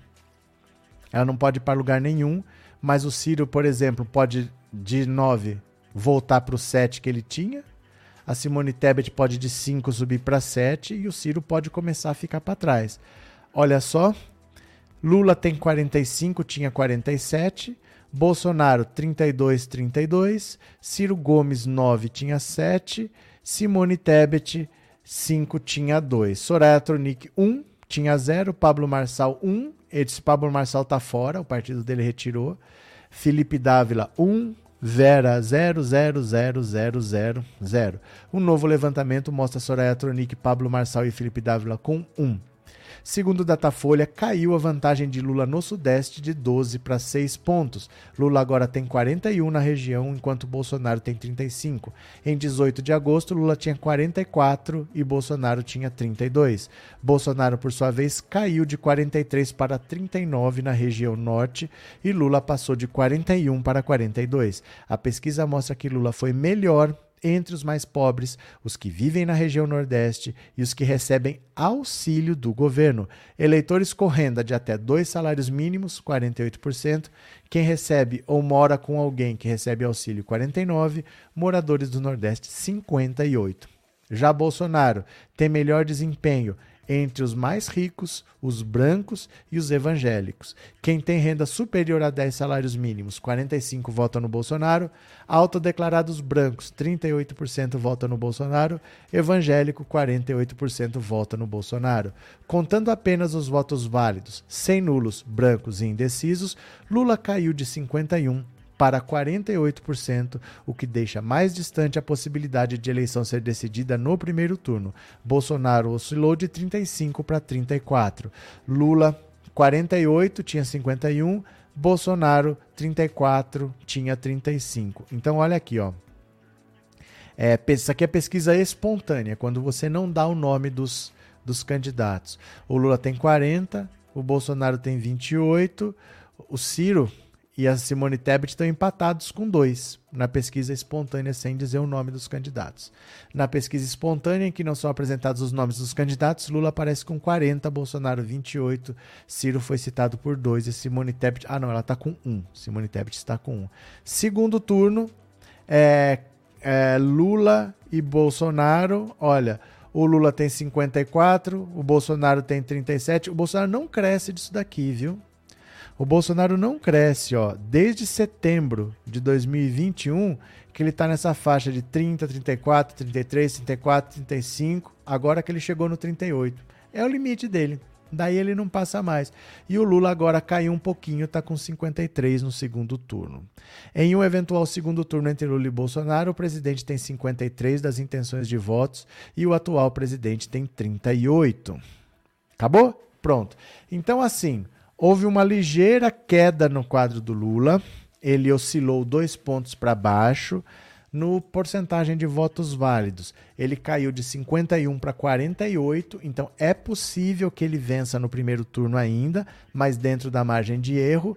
E o Bolsonaro, ele tá, cadê aqui o gráfico? Olha, o Bolsonaro está bastante próximo de um limite. Ele está bastante próximo de uma estabilidade ele dificilmente consegue crescer porque ele praticamente já pegou todos os evangélicos que dá para ele pegar. Ele tem uma resistência muito forte entre as mulheres, ele tem uma resistência muito forte entre o eleitorado de baixa renda, e aí ele tenta crescer para cima do público evangélico, só que esse público evangélico, em grande parte, também é mulher, alta rejeição, e também é de baixa renda, alta rejeição. Então, praticamente onde ele poderia crescer, ele já cresceu. Falta um mês para a eleição e ele não está crescendo, ele está estagnado. Apesar dessa queda do Lula, mesmo quando você vai para um segundo turno, o Bolsonaro pouco cresce. Porque ele não tem de quem herdar votos. O Lula pode herdar votos do Ciro Gomes, mas o Bolsonaro não tem de quem entrar, herdar votos, porque não tem candidato de direita. Agora até tem, que a Simone Tebet está com cinco, né? Ela pode passar esses cinco para ele. Isso aqui provavelmente é bolsonarista arrependido. O que ele poderia ter crescido aqui, ó, que poderia ter migrado para ele para ele crescer, migrou no fundo para Simone Tebet, prejudicou o Bolsonaro também. É bem provável isso. Ó, ele cresceu aqui, ó, de 29 para 32, talvez ele pudesse ter crescido mais três pontos aqui. Só que esses três pontos, ao invés de virem para ele, foram para Simone Tebet, que passou de 2 para 5. Então o crescimento da terceira via está comendo o Bolsonaro aqui, que não está crescendo mais. Né? A Simone Tebet está com 5 e o Ciro Gomes está com 9. Disso daí não vai fugir. O que nós estamos decidindo é se o Lula vence no primeiro turno ou não. Tem bastante chance ainda por causa do voto útil. O voto útil, o Ciro Gomes cresceu, beleza, mas não vai para lugar nenhum. É bom até que ele cresça. Quanto mais ele crescer, mais ele vai ter para ceder. Então que ele tenha bastante votos, que ele tenha 10, que ele tenha 12, porque na última hora migra tudo pro Lula, porque se eu perceber que eu não quero votar naquele candidato, mas eu estou provocando um segundo turno exatamente com quem eu não quero, já se livra logo. A grande tendência é do voto útil do Ciro pro Lula. Vamos ver, vamos ver o que acontece, né?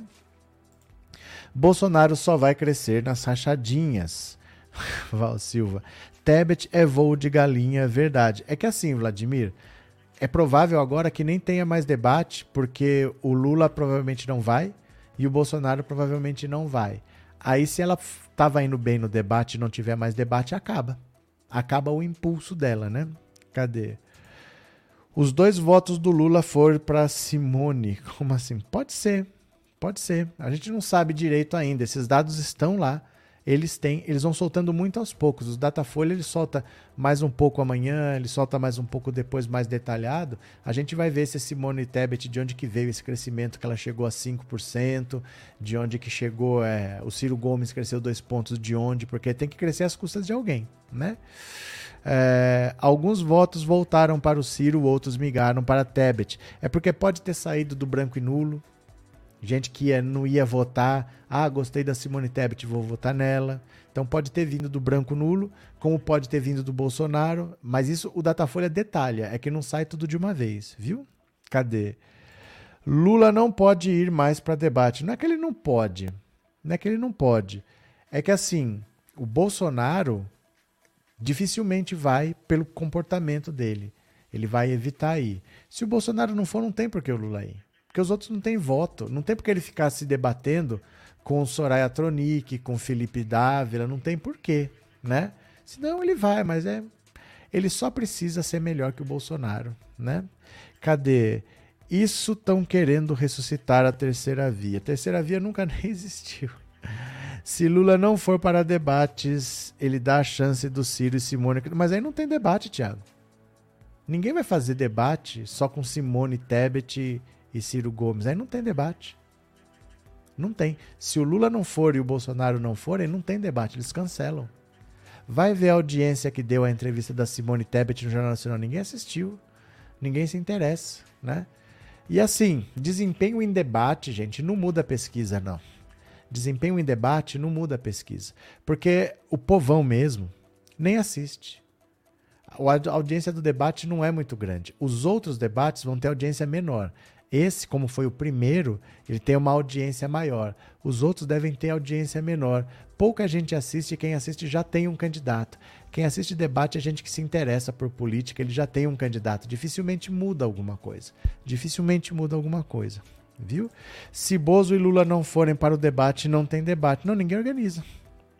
Ninguém organiza debate, porque é para ganhar dinheiro, é para vender patrocínio, né?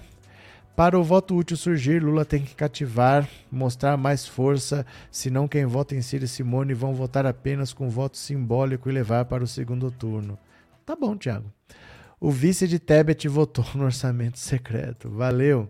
Alexandre de Moraes foi ameaçado de morte por um tal de lobo solitário. Ele disse que é terrorista da Al-Qaeda, disse a Vânia. Esse pessoal não vê que o Síria Tebet não tem chance, deveriam votar no Lula de uma vez. Eles vão votar mas é que o voto útil não acontece agora. O voto útil às vezes acontece do sábado para o domingo. E o Ciro Gomes, fazendo essas coisas que ele está fazendo, dizendo que ele não tem como explicar o plano dele numa favela, o Ciro Gomes tem muita chance de desidratar. Mas isso não acontece agora. Isso acontece, às vezes é do sábado para o domingo, às vezes é dois dias antes. Não é uma coisa que aconteça antes, não, viu? É, Lula vai fazer nas urnas 56% dos votos válidos, é bem possível. É bem possível. Ivan Lima, o brasileiro, acordou, ele vai voltar para a cadeia. Ele quem? Sujeito indeterminado. A Simone é mãe dos pobrezinhos do agro. Verdade. É, Rita Arthurzinho, essa pessoa não está à sua altura, não iria dar certo. Vixe, que aconselhamento matrimonial. É, Giro Somes vai para os quintos dos infernos. Cadê? 13% é muito bom ainda, Bolsonaro não cresceu. É, o Bolsonaro, ele está estagnado. Ele está estagnado, não deu certo, PEC das bondades, nada deu certo, só sobrou o 7 de setembro. E se ele radicalizar, é pior para ele. Só que a única chance dele é radicalizar. Ele vai ter que jogar para a galera. Só que ele vai se enterrar fazendo isso. Então vamos aguardar, gente. Hoje já é dia 1 7 de setembro é menos de uma semana daqui, né? Cadê? Bolsonaro vai vender as mansões para encher o prato dos bobos iludidos. Luiz Sobrinho. Bolsonaro vai querer ir no debate para promover o crescimento da terceira via e assim ele chegar no segundo turno. Esses debates não são bons para o Lula. Esse do SBT, Lula não deveria ir. É que assim, você achar que o Bolsonaro tá indo no debate para fazer a terceira via crescer, ele não consegue fazer nem ele mesmo crescer. Usando a máquina do Estado, usando, jogando 40 bilhões de helicópteros, ele não conseguiu fazer nem ele mesmo crescer. E você acha que ele vai num debate para fazer os outros crescerem? Ele não consegue fazer nem com ele mesmo. Ele está estagnado, né? Aliás, o Bolsonaro ele é um péssimo cabo eleitoral. Nas eleições de 2020, ele não elegeu um único prefeito. Onde ele apoiou, ele prejudicou, né? O plano do Ciro tem nome do Suplicy do PT, Reinaldo Andrade. Cadê? O voto útil vai acontecer na hora do voto. Cadê? Mesmo abaixando o preço do jet ski, o Bozo não cresceu. Não cresceu, Adriano. O Bozo não cresceu. Pera lá. Ó, deixa eu pegar aqui só um segundo. Pronto. Aí, voltei para cá. Cadê? Infelizmente, nosso Brasil cada vez mais endividado, disse o Clóvis. Pronto. É, o plano do Ciro tá enorme, já falou. Eliane, obrigado pelo super sticker e obrigado por ser membro. Muito obrigado, valeu. Pronto, eu acho que é isso, né, meu povo? 9h45, falamos bastante hoje. Então, pelo avançado da hora, não vou fazer o resumo do dia, não. Amanhã a gente faz, porque foi quase três horas de live. Valeu? Mas passamos pelo Datafolha. Agora tem que ver os dados com calma. Isso é só um resumo do que aconteceu. Mas mais importante do que os números é saber a causa dos números. A Simone Tebet cresceu, tá? Mas cresceu onde? Em que eleitorado? Em que proporção? E aí você tentar ver o que, que vai acontecer para frente. Mas o Bolsonaro não ter crescido nada é desesperador para ele. Falta um mês para a eleição, ele não está nem em crescimento. Isso aí não, não tem como ele ser viável na eleição, né? Então, obrigado, meu povo. Obrigado por tudo. Valeu, obrigado por ter acompanhado. Um beijo grande. A gente volta amanhã. De manhã eu vou tentar fazer live, tá? Beijo grande, obrigado. Até mais e tchau. Valeu!